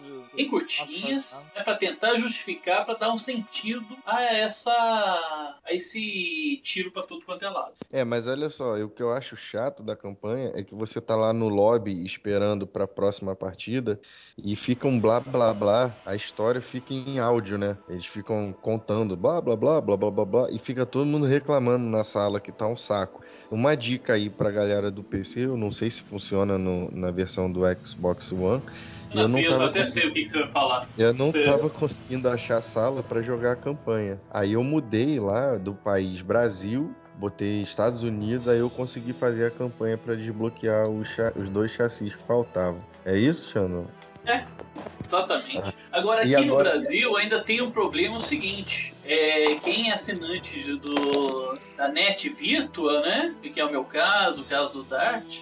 A gente consegue uma latência muito melhor jogando em servidores norte-americanos, europeus e até asiáticos do que os servidores que eles colocaram em São Paulo. Eita, vocês têm um número do ping ou é só barrinha de cor? É número o número do do ping. ping, tem o número do ping. Qual ping que vocês ficam? Olha, eu fico no leste americano, né? Na costa leste ali, americana, em 140, 150. No Brasil de São. Paulo, Ah, eu eu fico esse- em 260. É, Ah, eu, não, cara. eu no, no leste americano eu fico com 160. E no, e no Brasil, 260, 280. Agora vocês querem morrer de inveja? Eu no PC e a minha conexão é GVT. Chuta o meu ping aí. 30, 20, 30. 15, 25, Não, é, 27. o pessoal que tá com GVT não tá tendo esse problema. A gente descobriu Aliás, de até, até, até o Velo. Esse tá- problema é o seguinte, problema. é, é, não sei por que a NET faz isso, mas ela utiliza um vai e volta para Miami dos nossos é, né, dos nossos impulsos elétricos. Eles não vão direto para São Paulo e voltam pra gente, eles vão para Miami, de manhã vai para São Paulo, volta para Miami e volta pra gente. Show de bola, hein? Excelente. É Se a problema, gente de, utilizar o servidor brasileiro. é problema de rota da net. É. Agora, agora só puxando aí, talvez até um assunto para um próximo, né? Já pauta futura, né?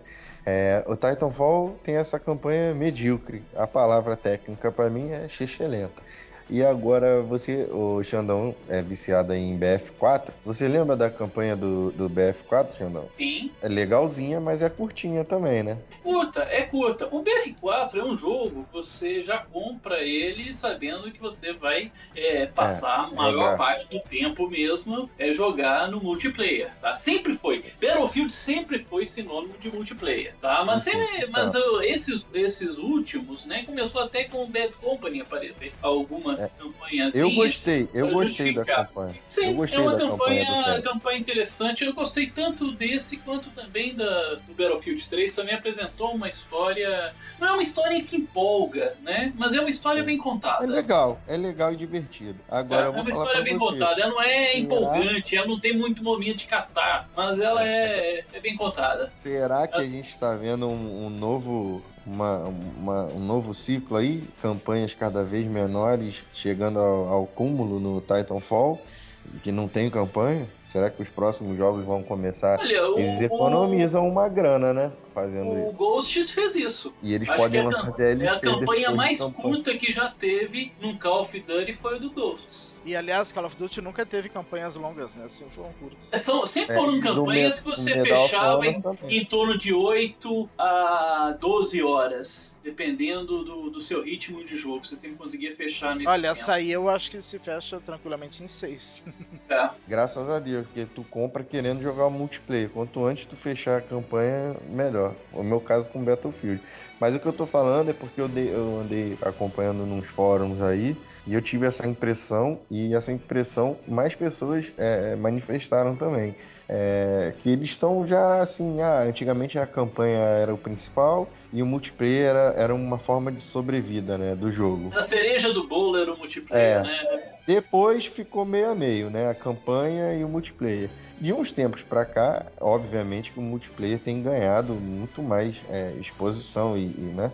E agora, no caso do, do Titanfall, culminou. Basicamente, o jogo é multiplayer. É como se fosse um Counter-Strike, né? Você liga o, o videogame, o computador, e, e joga o multiplayer. Você não faz mais a campanha. A gente tem que Mas abrir o- o olho é pra ver se isso negócio. vai virar um, É, Mas um- o fato é o modelo. seguinte: ter uma campanha curta não quer dizer não ter campanha, cara. É aquilo que eu tava criticando o Titanfall, é que a campanha deles é tão é, sem sentido que eles colocaram. Eu Você se sente enganado campanha. jogando a campanha do, do jogo, cara. Era melhor ter vindo Eu com tô uma jogando revistinha. multiplayer. É, Um PDF, com- 10 páginas, é, com- melhor. uma graphic novel do, do- né, contando a história, por que que está naquela guerra entre MC e milícia, acho que seria melhor do que aquilo que eles apresentaram.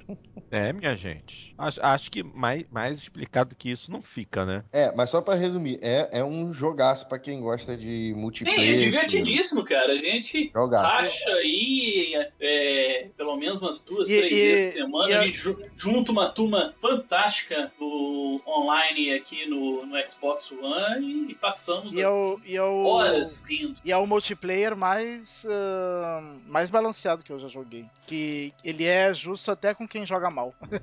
É, até quem joga é. mal consegue se divertir. Bom, pessoal, Exatamente, não é que nem, vamos dizer, uma- um iniciante hoje em Battlefield, o, o jogo, o cara vai se decepcionar, vai ficar muito frustrado no multiplayer. Eu, sou eu.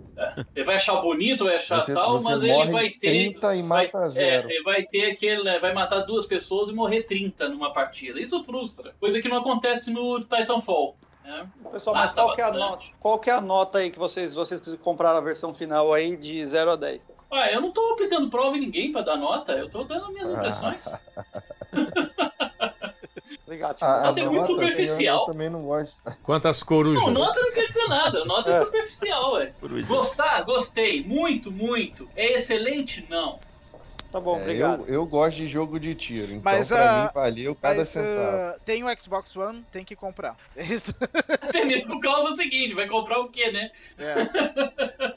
em vez de comprar ah, o Ghosts pro PS4, compra o Titanfall pro, pro One. É, eu, é, eu gostei muito, eu gostei muito, eu acho divertidíssimo mesmo. Você, quando você entra no Titã é muito maneiro, tu fica com uma sensação de poder absurda, até por causa o- do barulho, né, cara? É Tu entra no seguinte, Titã. uma, uma coisa que eu gosto de fazer é toda hora inventar um lugar diferente pra tentar entrar no Titã. Ele tem uma animação pra cada canto que você for entrar. Se você entrar por cima, ele tem uma animação diferente do que é que você entra por baixo. Cara, é, É, muito ele bacana. tem- Eles tiveram cuidado com isso. E ele tem aquele fator viciante que a galera que fez Call of Duty sabe muito bem fazer, que é o seguinte, cara, você tem um sistema de progressão que você faz prestígio, né? Você vai subindo, você vai customizando as suas classes todinhas e, tipo, é, é quase impossível você encontrar com outro jogador que seja idêntico a você. Ele vai usar um, um perk na arma, vai usar um, um, um supressor de barulho em, em não sei o que, vai usar um titã de um jeito. Então isso é legal, você vai deixando o jogo do seu jeito, entendeu? Você pode ser um sniper, você pode ser um, um run and gunner, você pode ser. é, são classes. jogar de sniper nesse jogo é muito difícil, cara. É muito É, eu, rápido. eu, eu gosto, eu, eu, eu tô preferindo. É Mas eu acho depende do mapa, né?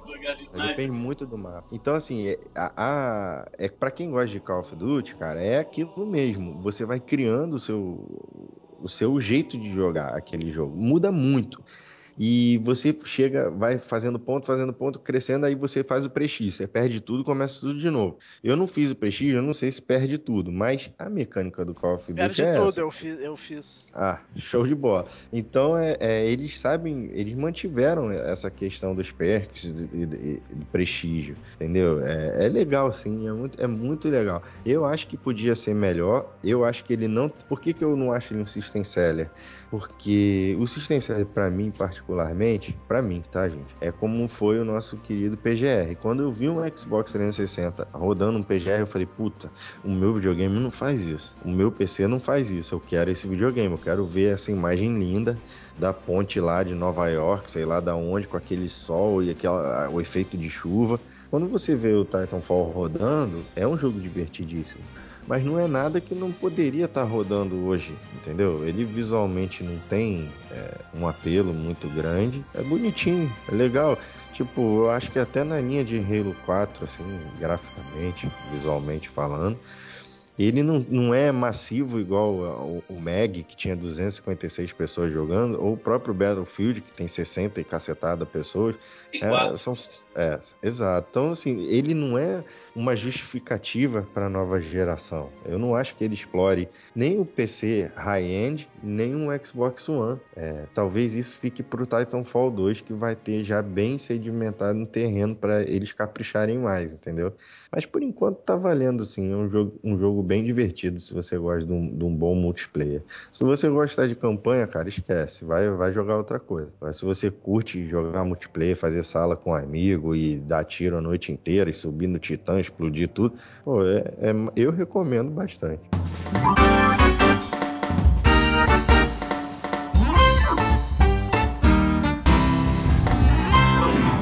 Muito bem, minha gente. É, mais bem explicado do que isso é impossível, né? Então, vamos em frente. Já está chegando no final do programa, mas claro, temos que fazer a leitura dos nossos e-mails. E a primeira mensagem do programa de hoje vem do nosso ouvinte Anderson Roberto, que realmente escreveu aqui um pequeno testamento. Vamos acelerar os procedimentos porque há várias, vários tópicos e algumas perguntas para serem respondidas. Vamos lá. A mensagem diz: Olá, galera do Jogando Papo. Não usarei o salve salve para não ser processado. Escrevo para você. É, o Lucas está aqui justamente já ligando para o advogado dele. Já, já. Seu processo. né? Relacionados. Exatamente. Escrevo para vocês sobre o podcast 34, um cast muito interessante. Bom, vamos lá. Primeiro ponto: crise da Nintendo. Quando eu era criança e nem tinha videogame, não tinha videogame, sim, não tinha videogame. Sempre joguei em locadoras de Nintendinho, Super Nintendo, Mega Drive, etc. A partir dos 16, apenas a partir dos 16 anos pude ter meu primeiro game que foi um Super Nintendo. Sempre fui defensor ferrenho da Nintendo naquela guerra interminável Nintendo versus Sega, revista Game Power ver- versus revista Super Game.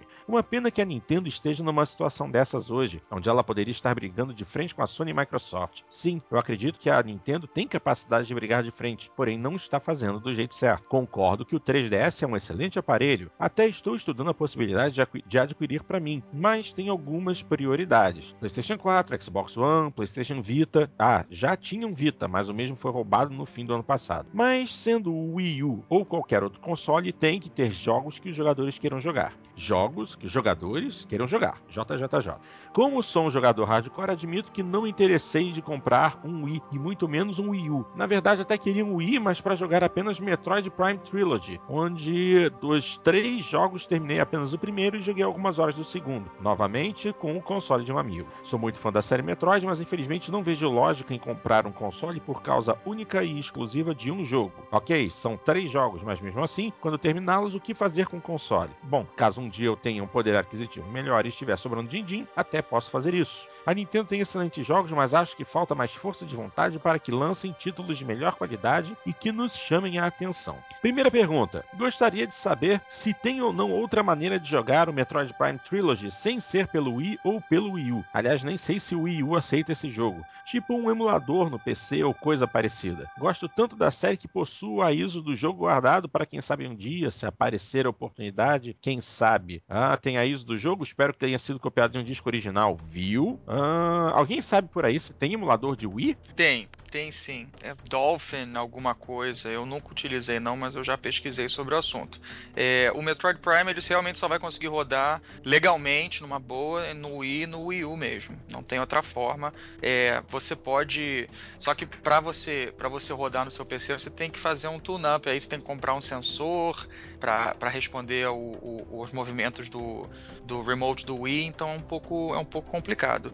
Legal seria realmente você comprar um, um- um Wii U, se, se a grana tivesse sobrando, né? É, mas realmente não tem muitos outros jogos para você jogar e, e adquirir o software original mesmo, que, by the way, tá bem caro. O Metroid Prime Trilogy tá bem caro de achar. Quando acho, tá muito caro. É verdade, realmente. Vamos continuar então com a mensagem. Segunda, segunda parte. Crises da Sony. 90% dos meus equipamentos eletrônicos são Sony. TV Bravia, Home Theater, Blu-ray e tal. Tenho dois televisores em casa, onde a TV da sala é uma Sony Bravia. Estou para trocar por uma de 55 e até achei um outro modelo Sony de um amigo mesmo, usada, que eu queria pegar. Mas depois do cast estou com o pé atrás, pois não sei para onde a divisão de TVs da Sony vai. Acredito que a qualidade, que infelizmente é, vem caindo, irá cair ainda mais com isso. Uma pena. Pergunta: nesse cenário, a minha TV do quarto é uma Samsung 40 da série 5500. Desculpem, não me recordo o modelo exato. É uma TV incrível, sejam pelos aplicativos ou pela qualidade da imagem. Já liguei o PS3 e o 360 nela e a imagem fica mais bonita que a da Sony. Óbvio, essa Sony não é smart e a Samsung tem um melhor processador de imagem. Bom, já deixa eu me meter aqui que essa história de a TV ser smart não, não faz a, absolutamente a menor diferença no quesito qualidade de imagem. Não faz mesmo. Uh, continuando. Com esse cenário, já estou há alguns meses namorando uma TV em específico, um modelo da Samsung que é vendida exclusivamente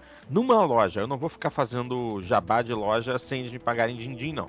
Já pesquisei em fóruns sobre a TV e essa me parece uma ótima aquisição. Gostaria de saber a opinião de vocês sobre essa questão. Friso que estou querendo esse modelo em específico da Samsung. Se alguém tiver de repente alguma sugestão para outra TV, estou ouvindo. Mas tem de ter 55 polegadas, custar até 5 mil reais e a mais baixa latência de entrada possível. Lucas, você chegou a dar uma olhadinha nesse modelo de TV. O que, que você achou? Ih, rapaz, não. Não me bota no fogo, não. Eu olhei muito por cima, mas não cheguei a ver as especificações. Eu gosto de baixar o manual e olhar em detalhe, né? Eu vi só no, no, no, próprio site da Samsung. Eu nem cheguei a ver a latência dela, na verdade. Até comentei assim, né? Se ele estava é, preocupado assim tanto com a latência tão baixa e se era tão menor, né? Em relação aos outros modelos. Mas não, realmente não cheguei a ver a especificação, não, cara. Olha, o que eu sei que uh, há pouco tempo atrás eu troquei de TV uhum. e todo mundo, uh, sempre que entrava em algum fórum, o pessoal tava dizendo que a TV que foi eleita como melhor TV para games no ano passado ah. foi a que eu acabei comprando, que é a. Eu não me lembro todos os outros números, mas o final dela é 805A da Sony, Bravia da Sony, que é que era a latência mais baixa de todas para games. E, e tem a minha é de 47, mas tem a de 55 polegadas desse modelo. E agora, se eu não me engano, ela está sendo substituída pela 805B, que parece que também está com latência bem baixa. Mas Bom. esse modelo da Samsung não, que ele passou também não consegui olhar direito, assim, não. É, tudo bem, mas é porque realmente ele está preocupado com a questão da, da do, do, fim da linha Brave, aliás, do, do fim do, do setor de TVs da Sony, né? Por isso mesmo que ele repassou essa informação da Samsung. Mas é aquilo, a Sony não vai simplesmente acabar com a, com a, com a garantia e com a assistência técnica dos aparelhos. Eu acho que ainda há tempo de adquirir um televisor Sony com uma certa tranquilidade. Pelo menos aqui no Brasil, né? É, e eu acho que, na verdade, não vai acabar a linha, né? Eles, eles venderam, vai ser outra. Eu acho que. Eu não sei. Uma outra empresa que vai começar é. a montar e comercializar. É. A questão das televisões, salvo engano, elas vão, vão ser feitas uma, uma subsidiária da Sony, empresa subsidiária é. da Sony.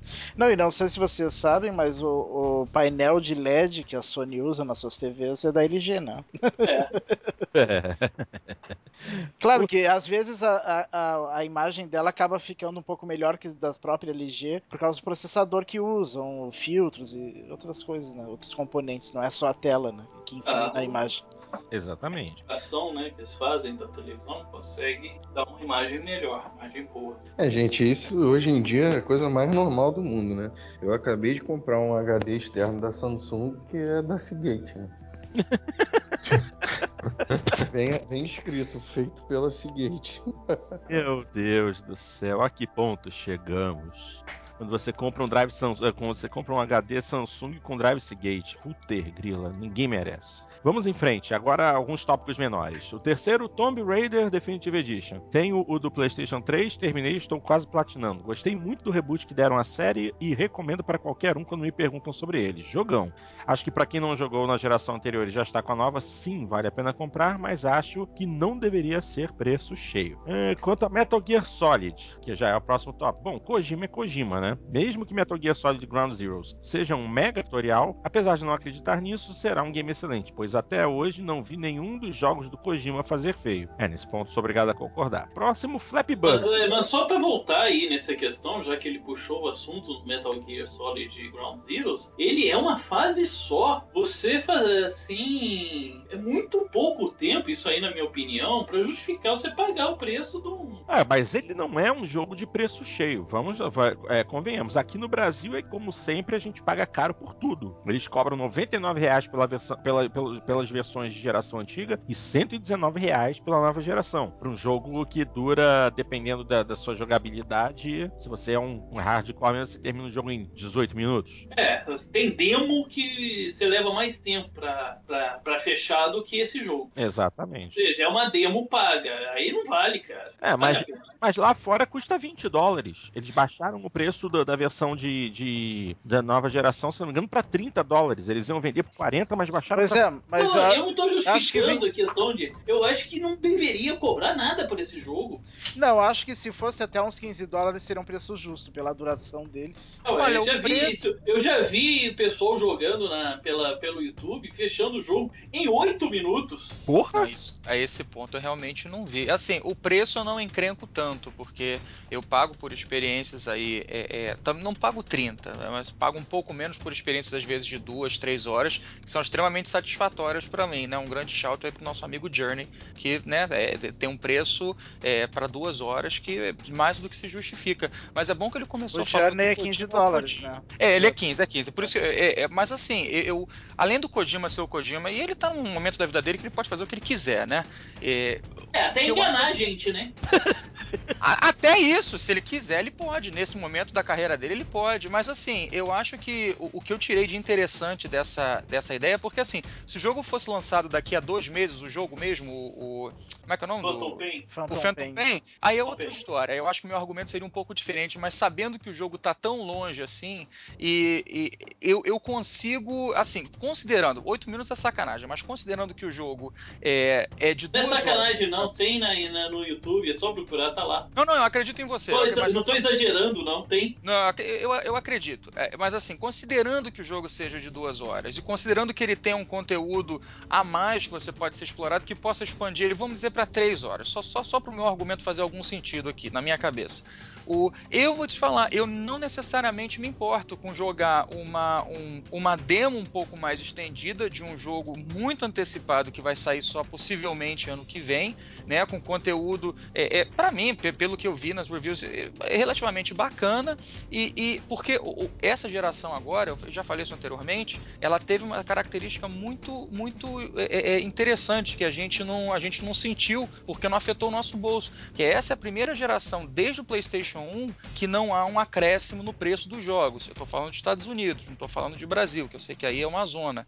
E Mas já começou a, a pessoal a querer colocar os jogos a 250 reais. Exato, mas assim, aqui eu já falei isso antes, mas só para dar um recap, um recap rápido, o PlayStation 1, o premium price era R$ 39,99, o PlayStation 2 49, o PlayStation 3, né, e os equivalentes da, do- da Microsoft, é, 59,99. E essa geração ficou. Então, assim, eu acho que se, se, se eles, de repente, é, apresentarem um conteúdo talvez um pouco mais é, é, bacana do que o Kojima fez, mas fazendo essa estrutura um ano antes, lançar uma, uma coisa um pouco menor, que te dê uma introdução a esse mundo, que de, deixe você brincar um pouco com as mecânicas dele, com um preço talvez um pouco menor, vamos, vamos chamar ele de 20, 30 tá um pouco pesado, vamos chamar ele de um preço de 20 dólares e que isso é, é, é, é, segure o preço dos jogos nesse preço de 59,99 que, e que traga uma grana a mais para a desenvolvedora para que eles possam continuar fazendo um trabalho excelente, que talvez não seja o, o caso do, do- da, da, da, Kojima Productions, eu acho uma ideia interessante, cara. Agora, realmente, se ele consegue ser batido em 8 minutos, aí é sacanagem, aí é foda. Aí, aí quebra o meu argumento, mas não sei, eu acho isso interessante.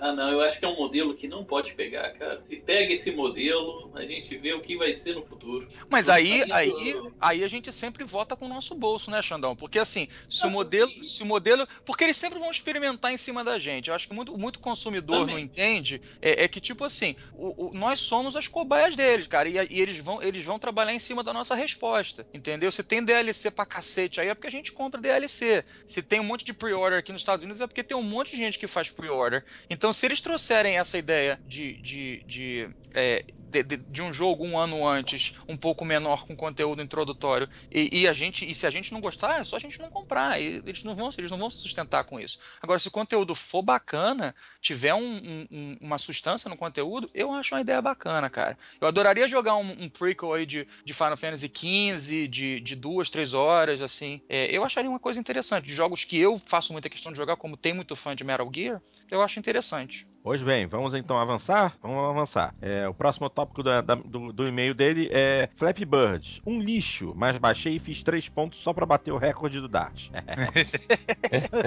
Quem nunca? Quem nunca, né? Exato. Não, É. pior é que, pior é que antes de deletar eu acabei fazendo acho que 4 pontos. Ih, caramba, ferrou. Se o Dash tivemos uma lá vai reviravolta 200 mil aí. Não, se, se ele deletou dele, já era. Nem o prazer de falar que bateu o Dart. Não, eu, eu, acho- é, eu acho que eu não, eu não deletei, mas nunca mais joguei aquela, aquela porcaria. Eu Não, dele- o- eu não deletei porque eu posso um dia vender por 600 mil reais. Não, é, mas o no nosso telefone. ouvinte, se ele deletou, se ele só comprou pra. só baixou pra isso e apagou, É, você acabou de frustrá-lo muito. é. Ai, ai, vamos lá. É, O próximo tópico é super rápido, a troca do CEO da Microsoft. Bom, é esperar para ver. É, não, não aprofundou muito. É, próximo tópico, as atualizações para consertar software do Xbox One. Aí ele diz assim, sou sonista. Hum... Jogo no PS3 e possuo 360 devido a seus exclusivos, as séries Gears, Halo, Forza, etc. Não nego a qualidade do 360, mas sempre preferi jogar no PS3. Quanto à nova geração, estou ansiosíssimo para ver o que esses novos consoles vão apresentar. Devo pegar o PS4 primeiro, mas se realmente sair um Halo 2 Anniversary, bom, aí a coisa muda de figura. Pego um Xbox One na hora. Acompanho na internet e é através de vocês que estão ajustando o Xbox One para que ele tenha uma interface melhor para o jogador. Quanto ao console sem drive, acho que é válido sair para baratear o custo e também para aqueles que não querem mídia física. Mas a Microsoft não pode retirar do mercado um modelo com drive, pois existem muitos jogadores, eu por exemplo, que gostam da caixinha com disco, principalmente as edições de colecionador. Aí vem uma pergunta. Em cima desse tópico, estou muito preocupado com a questão de espaço disponível nos consoles, pois sei que 500 GB não vão dar para nada com o atual tamanho dos jogos e suas atualizações. Espero que o Xbox One possa trocar o HD interno. Esquece. Mesmo Quem com a... esquece? É, porque você não pode trocar o HD do Xbox One. O, o console é poder não você fazer o. não, é lacrado. No PlayStation 4 você pode substituir e a, a própria Sony recomenda que você substitua. No, Play- no Xbox não, o Xbox One não. O drive é lacrado dentro do console e você não pode abrir o console para substituir. Tô- Poder pode, Isso aí só vai que um daí problema. perde a garantia. Perder a garantia. É, Isso vai ser um problema, porque vocês lembram quando lançaram o 360? Era um HD de 20 GB. Ele Mas rapidamente. É o meu, é o meu. É, ele rapidamente já se tornou defasado, né? Com... Sim, sim, sem dúvida. Esse Não, mas, de é- 500, eu falo, até o. é, não vai. O meu tá Vai só com, terminar esse ano e já vai estar defasado. o meu tá só com 120 GB livre. É. 500. É, Vai mas, terminar aí, esse ano e já vai estar defasado. O que, que a Mas, Microsoft vai fazer? Não, mas eles já falaram que, que tá nos planos para as próximas atualizações uh, suportar HD externo. então, gente, deixa eu só Mas terminar. HD externo dela ou de terceiro? Aí que Ou- tá o problema. A? Microsoft é daquelas que gosta de colocar a- o, né, as coisas Vai dela. custar 500 dólares um proprietário dela, né? Os, os formatos proprietários dela. Como É. é. que vai ser isso? Então, deixa eu só terminar de ler aqui a, a- a pergunta dele. É, Bom, aqui foi aquilo que ele falou. Espero que o Xbox possa trocar o HD interno, mesmo com a possibilidade de usar um externo, que até onde eu saiba ainda não está disponível. Quanto ele suporta? Olha só, estamos no, no- estamos no ramo das especulações. Ele bota um exemplo aqui. Possuo um storage de 3 teras com USB 3.0 que atualmente uso para guardar meus vídeos, séries, etc. Se eu, se eu comprar outro, o Xbox vai suportar esse tamanho? Posso tentar pegar um maior? Infelizmente, tudo isso pra gente ainda está no ramo das especulações, porque a Microsoft não se posicionou oficialmente. Bom, É. lá no. Porque tá, tá rolando na live o, o preview da, da atualização de abril agora, que agora todo mês tá tendo uma atualização, né? Sim. Nesse começo. E no fórum que eles anunciaram, preview de abril, eles falaram o que, que ia ter e tal. Eles falaram, sim, eu sei que vocês estão pedindo HD externo, e isso está, está na lista. Vai, vai ser feito, mas, não, não é agora. É, Mas só que eles não, não, não deram detalhes, né, de como é que vai ser. É. Espera-se que, que, que não seja proprietário, mas eh, eles não, não, não falaram nada. Exatamente. A gente sabe que todas as portas USB do Xbox One são USB 3.0. Então, pelo menos na questão da velocidade, a gente sabe que po- poderia botar um HD extremamente veloz, que não haveria problema. Seria praticamente a mesma velocidade do HD interno para fazer leitura escrita. Mas não temos como dizer tamanho, quanto que ele vai suportar, 1, 2, 3, 5, 10 teras. É uma decisão da Microsoft, né? Não tem, É. a gente tem que esperar. Na, na- no 360 ela não liberou HD externo, liberou pendrive no começo com 16 GB e depois com 32 GB. Não liberou com tamanho maior que isso.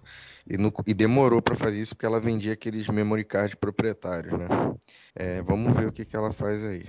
Exatamente. Aí ele também faz a pergunta com relação ao PlayStation 4. Se no PlayStation 4 também haverá esse tipo de suporte. Bom, a questão é a seguinte: no PlayStation 4 você pode fazer a substituição do seu HD atual. Isso não tem problema. Só que existem algumas especificações básicas que você tem que seguir para poder fazer esse upgrade. Ele colocou assim: é, pretendo, é, pretendo assim comprar um PS4 já trocar o seu HD interno por um maior. Estava pensando em colocar um de 3 TB.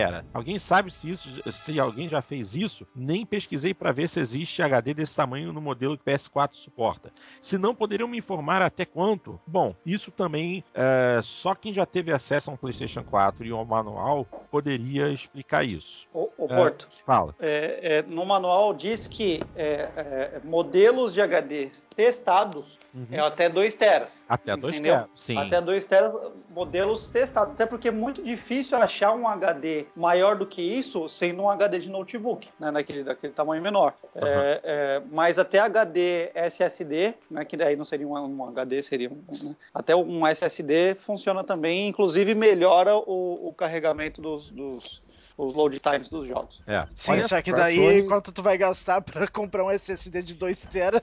é. Ah, a sim, Sony é, claro. costuma adotar padrão, ser bem compatível. Eu troquei o HD do meu PS3, acho que o Porto também, né? Não. E muita gente, e muita gente usou SSD no próprio Play 3. Então eu não, ac- não acredito que vai ter problema não, porque talvez eles tenham testado 2 GB porque não tinha de 3 ainda pra testar. Mas não deve ter incompatibilidade. nenhuma. Mas, mas o, problema, o problema aqui é, é- é físico. A informação que eu consegui encontrar aqui é a seguinte: ah, você pode colocar um drive de até 2 terabytes. A questão é que existem requerimentos mínimos de conexão. Ele tem que ser um drive de 12,5 polegadas, padrão SATA 2, rodar a pelo menos 5.400 RPM, isso é velocidade mínima. O menor tamanho que ele consegue, que o PlayStation 4 consegue suportar é de 160 GB e também é necessário que a altura do drive, ainda tem isso, é, o drive tem que ter no máximo 9.5 milímetros. Tá, mas o tamanho de um drive É, de isso notebook aí, não é é. padrão? é isso que eu ia falar, isso aí é tudo padrão, Porto. Ele- No, no Play Não. 3, se não me engano, tinha, ele, ele tinha requerimento mínimo também de velocidade, e essa velocidade aí é ridícula. Não, não é, eu não estou falando velocidade, eu estou tamanho, falando de tamanho físico. O, o É, mas aí não vai caber, pô. O cara vai tentar enfiar, não vai entrar. Eu sei, É, mas, mas essa é a questão. Ele tem que prestar. Quando você for comprar o drive, você tem que prestar atenção a esse detalhe. Ele tem que ter. O drive só pode ter no máximo 9 milímetros e meio de altura. Existem drives é, de 2,5 polegadas que servem em notebooks, mas que chegam a, ser, a ter 15 milímetros ao invés de 9 milímetros e meio. E eu já estou deixando É o claro. mesmo padrão, será? É, é o que eu tô... Estranho. De qualquer forma, dá pra fazer aquela gambiarra de meter a interface saindo por trás do, É, do videogame e ligar um HD de 50 mil tera. É, fica gambiarrento, né? Inclusive, pelo que eu tô lendo aqui, até o momento, o único drive de 2 terabytes com 9 milímetros e meio de altura disponível é o Samsung Spinpoint M9T, que é, pro- que é produzido pela Seagate. Seagate. Meu Deus do céu, ninguém merece, cara. Ah, Ai, uma boa informação essa da altura. Eu achei que você tava viajando aí, mas pelo visto é Mas quente. eu, eu achei que a altura fosse padrão desses drives de 2,5. Não, não é padrão. E eu já, já, já tô deixando claro. Eu já tinha lido a respeito disso e eu tinha pensado: caramba, é, pela primeira vez a Sony tá colocando um certo impedimento pra gente fazer um upgrade de HD. Eu já tinha lido a respeito dessa questão e foi bom eu fazer uma pesquisa rápida aqui na internet que eu achei essa questão. Então, se você não apenas, não apenas a, é- essa informação não é só pro Anderson, mas para qualquer um que queira fazer um upgrade de HD do PlayStation 4. Lembre-se que ele não pode ter mais que 9 milímetros e meio de altura, senão ele não vai encaixar dentro do PlayStation 4. Reguinha na mão e vambora. É isso aí. E dá pra ver que é um é exatamente o oposto do outro, né? O, o PS4 na- pode substituir o drive, mas em princípio eles disseram que não vai ter suporte suporte a armazenamento externo. É só substituir o drive, não pode adicionar mais ah, HD externo. Já o One não pode substituir o drive, mas eles vão adicionar suporte HD externo. Ah, mas também não tem sentido você colocar um HD externo, sendo que você pode já deixar ele embutidinho lá, sem aparecer. Ah, sei lá, quem é quem quer mais 2 tera é pouco e, e quer botar mais um HD externo de 2 tera. Poderia querer, não. É, isso pode É. acontecer, só que pelo menos até o momento não se sabe se vai haver suporte a um HD externo por uma conexão USB 3.0 do PlayStation 4. Isso também até o momento não foi Ah, ah, a Sony, a não ser que ela mude de ideia, mas ah, foi perguntada há um tempo atrás e disseram que não tinham planos para oferecer esse suporte. Exatamente. Porque podia substituir o drive. Exatamente. É. Então, só para encerrar aqui esse, esse enorme e-mail, tem escrito assim: Desculpem pelo e-mail longo, vou ficando por aqui mais uma vez. Muito obrigado pela atenção e fiquem com Deus. PS, ah, Lucas Andrade. Eu coleciono action figures também. Tamo Bonecos. junto. É, bonecos, como os desinformados chamam. E não são coisa de criança, não. Abraço a todos, Anderson. Algum- alguns. Ah. Opa, desculpa. Ah, pode falar. Alguns chamam de homenzinhos. Puta, Homem- Coleciono homenzinhos. Uau. Gente. Gente, abafa. Abraço a pariu. Eu sou Roberto, apaixonado por games. Ô, Portinho, deixa eu só falar uma coisa pro Anderson, o companheiro do e-mail gigante. Ah, Meia horinha, Anderson. hein? Meia horinha. É rápido, é rápido. Ô Anderson, você se identificou um pouco mais cedo no e-mail como sonista. E no final você se identificou como apaixonado por games. Te falar uma coisa, cara. Tem, tem muita gente que acha que eu sou sonista aqui no podcast. É, o cara que é sonista, o cara que é caixista, ele é um cara que tá iludido, brother. Tipo assim, você, você, pe- você escolheu uma, uma, uma, um lado da força, é como você escolheu uma mulher interesseira. Ambos só querem o seu dinheiro. Então, se, de hoje em diante, se apresente como apaixonado por games, cara. E quem estiver te tratando melhor é quem você vai estar. Esquece esse negócio de Sony. Não entra nessa, não. boa, boa. É isso aí. Próxima mensagem enviada pelo nosso querido companheiro Teófilo de Camargo Neto. Escreve assim: Olá pessoal, como vão todos? Gostaria de dizer alguma coisa sobre o jogo Metal Gear Solid 5 que acabei de comprar na PSN do PlayStation 4 por 99 reais. Viu? A versão digital é mais barata do que a versão em disco, 20 reais. Comecei a jogar bem stealth, do jeito que manda o figurino, mas com o tempo e os desafios acabei jogando tudo pro alto e virei Rambo. Matava tudo que passava pela frente, até os ratos. Gostei muito do jogo, gráficos excelentes e era o que estava faltando para quem comprou a nova geração, um jogo de verdade. Hein? Hideo Kojima sabe bem fazer jogos e história, então nem se fala.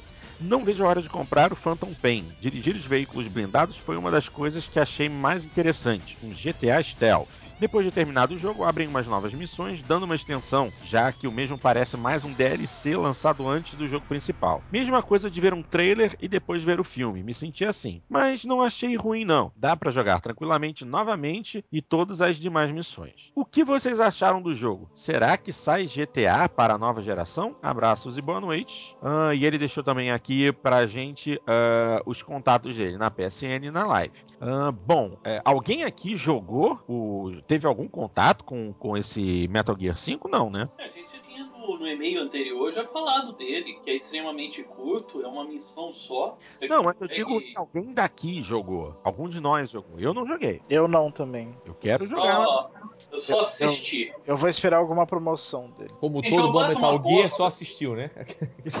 É, eu só assisti. Como bom, né? Como todo e qualquer Metal Gear, só assistir. Agora é o seguinte, eu bato uma aposta de que vai estar um bundle no lançamento do Phantom Pain que vai estar esse Ground Zeroes lá, tá? Ou então ele pra ser baixado pro DLC. É, bem capaz. Esse jogo vai ser bom, não foi?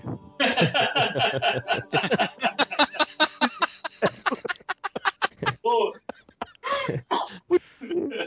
Muito bom. Eu achei que ele ia falar, não, eu fui jogar o Metal Gear, fui pegar um refri, quando eu voltei acabou o jogo. Olha, e só para responder o- a pergunta dele em relação ao GTA V para nova geração, é, o, o- na verdade a, a retrocompatibilidade dessa geração agora vai se chamar Definitive Edition. Então eu pressuponho que muitos, muitos jogos vão sair com Definitive Edition. E Ó, eu pessoalmente espero que o GTA V tenha, cara, porque. Ó, eu tem um acho- rumor forte de que vai sair o GTA V, sim, numa Definitive Edition para o ano que vem. Nossa, dois... Ah, galera, Ah, não, mas compra ano que PC vem- e vai pro Steam que Ah, você não, tem mas, retrocompatibilidade infinita. Não, mas ano que vem é muito tarde. Eles O pessoal não tem o GTA. V, né? É, mas tem muita coisa boa. Eles Ah. tinham que lançar esse ano. O, o ano que vem perde o timing total. Pro... Olha, eu já Olha falei. o desespero do Dart, cara. Olha o desespero. Não, mas é porque. comprar Não, esse mas é ano. quase é, uma Ele jogou, É porque o ano ele que jogou vem já esse nem vai jogo mais. ano passado e quer jogar de novo esse ano. Não, é que, é que, já- é que o ano que vem já não. Já vai ter muita coisa para os consoles novos. Eu E concordo. se tá? sair sem City HD Não vai, Xbox não, One, não vai ter tanto apelo. Não, o pessoal que tá louco pra jogar o, na nova geração, isso daí vai acabar deixando passar. Eu é um que, se lançassem amanhã o GTA V pro Xbox One, eu comprava, mas o Eu ano que vem também. não. Ah, O ano vai. que vem não sei se eu compro. Eu compraria, mas claro, claro, peraí. É, eu joguei GTA V no Xbox 360 com 30 frames por segundo, várias quedas de frame. Se eles fizerem um GTA, portarem, portarem um porte, não precisa refazer tudo. Se rolar um porte do GTA V pro Xbox One com 60 quadros por segundo travado, com uma, uma qualidade de iluminação melhor e umas texturas melhoradas, pra mim já tá ótimo. Eu Cara, eu comprar compro de novo, viu? É, Eu eu, também. Eu também, tô dentro. Mas eu compro esse ano, ano que vem eu não, não sei. é, ano que vem Eu também compro ano que vem. Eu compro ano que vem, cara. Eu compro ano que vem, sem problema nenhum. Ainda É, mais que o que já vai estar mais tempo que eu joguei, que eu, aí dá mais em saudade. Exato, dá um espaço de tempo. Tá, é, é só. Peraí, é, eu tô tendo um sonho daqueles ou vocês estão discutindo quando é que vocês vão comprar um jogo que não existe? É isso? Se vai ser amanhã ou ano que vem? É, ah, tá, tá. Quando a gente vai Eu comprar tava remake? lado. O Dart vai comprar amanhã. Comprar vem. Tá bom. Eu vou O comprar Dart agosto. já tá esperando a pre-order. Ai, ai, tem que rir com esse povo, tem que rir com esse povo. Ah, a última mensagem que temos para hoje foi enviada pelo nosso querido César, também conhecido como Animatrix Nabisco, se bem que essa é uma mensagem mais pro Celso, né? Mas eu vou fazer a leitura. Ah, Cara, olá. peraí, cara, peraí. Esse cara sempre participa, ele é fiel aqui. Mas, porra, Animatrix na bisco. E agora Porra, que cara. caiu a ficha. Ô, mas, cara, eu não aguento que toda vez que falo eu rio. Só que agora eu abri o microfone, cara, porque não dá. Nabisco, por que não chocolice, cara, negresco, sei lá. Por que especificamente nabisco, cara? Conta pra gente no próximo e-mail. Não, eu ma- manda um e-mail explicando o porquê desse seu nick. Não, cara, eu já vi umas coisas na live, na PSN. O nick do cara era escova de cabelo, gilete atômica. Agora, Animatrix Nabisco, É. realmente, eu não consigo. Será que ele via o desenho? Ele- É, alguma na coisa e, e- ah, só pode ser isso, cara. Podia ser, podia ser Looney Tunes Nescau, né? Não sei. Exatamente. Exatamente. Igual o. É, então. Meu Deus, Igual o César. Celso vendo, né? South Park e Groselha, sei lá, o Dr. Pepper, né? Então, então, antes de fazer a leitura, é, eu já deixo aqui o pedido. César, quando você mandar a sua próxima mensagem, por favor, nos explique o motivo da sua gamer tag Animatrix Nabisco, porque tem que ter algum motivo pra isso, entendeu? É. Porque senão fica chato, cara. Nabisco, já comi. Não, não, pega mal, né?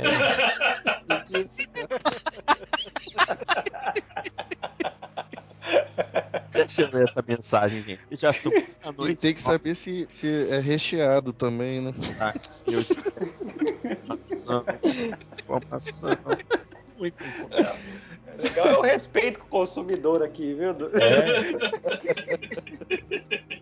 Deixa eu ler a mensagem. Tá escrito assim: Gostaria de confirmar, ou melhor, perguntar, por curiosidade, uma coisa relacionada aos Estados Unidos para nosso amigo Celso O'Donnell. Como ele já mora nos Estados Unidos há muitos anos, imagino que ele já possua cidadania americana. Pelo que fiquei sabendo, depois de tirar a cidadania, você tem o direito de alterar seu sobrenome para qualquer um, para que possa ficar mais americanizado, vamos dizer assim. Gostaria de saber se isso procede. E se ele quer virar, na- É. ele quer virar Não, Nebasco. O Celso mesmo chamava Celso. O Celso mesmo. O- Nebasco.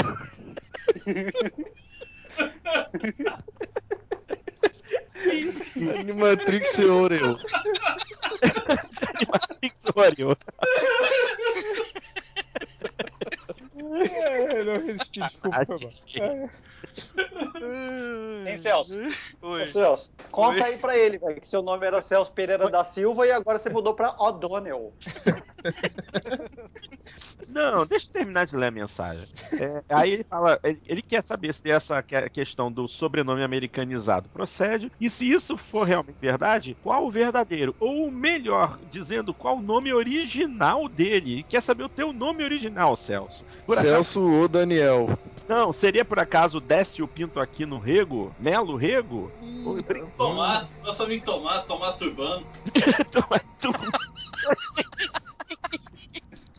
Brincadeiras, a parte essa é uma curiosidade, curiosidade que eu tenho de saber se realmente se pode mudar sobrenome. Sei que a pergunta não tem nada a ver com games, mas gostaria de saber isso, pois conhecimento é cultura. Obrigado, César. Ah, Celso, é contigo. Realmente pode fazer isso? Você pode alterar o seu sobrenome? Pode, pode sim. Você pode alterar o seu nome, seu sobrenome, seu, seu segundo nome, seu último nome, com tranquilidade aqui. É, você pode no Brasil também, mas tem uma burocracia é, é, é, absurda para você chegar né, Sim. nos resultados que você quer. Aqui é muito mais fácil.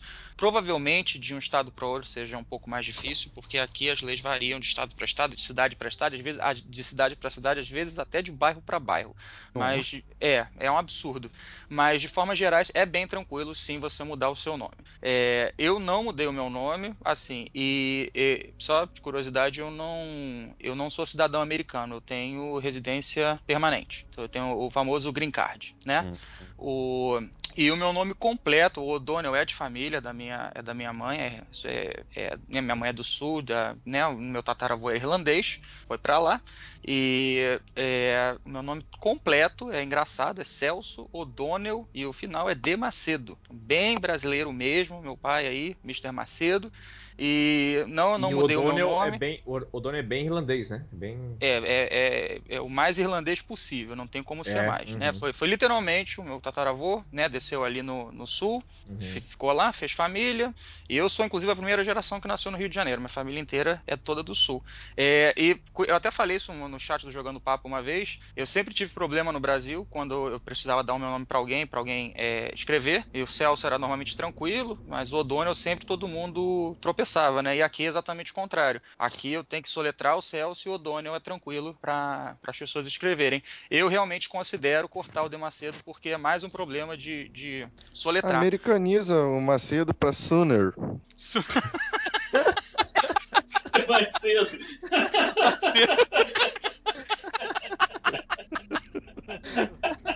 Meu Deus do céu.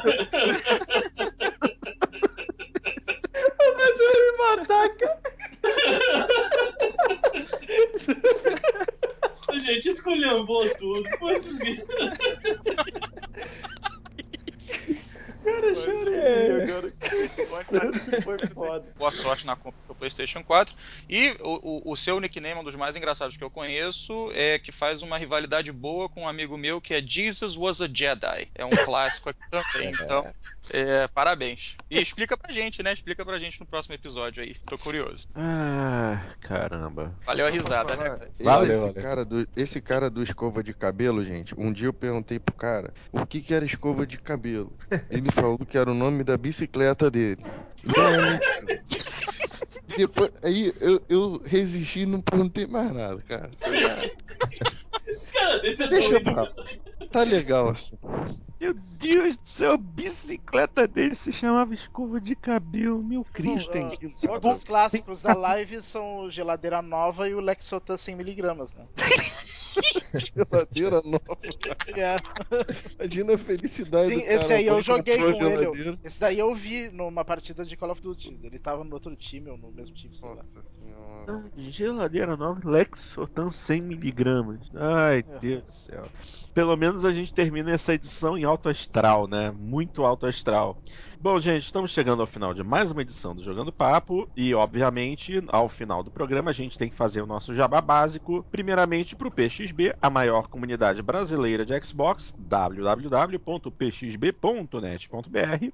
Também o jabá do nosso querido Thiago Adamo e o seu Pixel DJ, youtube.com.br pxldj ou pelo SoundCloud também, soundcloud.com.br pxldj. Também temos que falar dos nossos amigos do mafagrafos.net e o seu excelente podcast Café com Afagrafos e também os companheiros da Torre dos Gurus, torredosgurus.com.br. E por hoje é só, minha gente, porque a galerinha aqui riu muito, mas tá todo mundo morto de cansaço. Então, uma excelente semana para vocês. Daqui a 15 dias estamos de volta com a edição número 37 do Jogando Papo. Até lá, um grande abraço a todos e fui!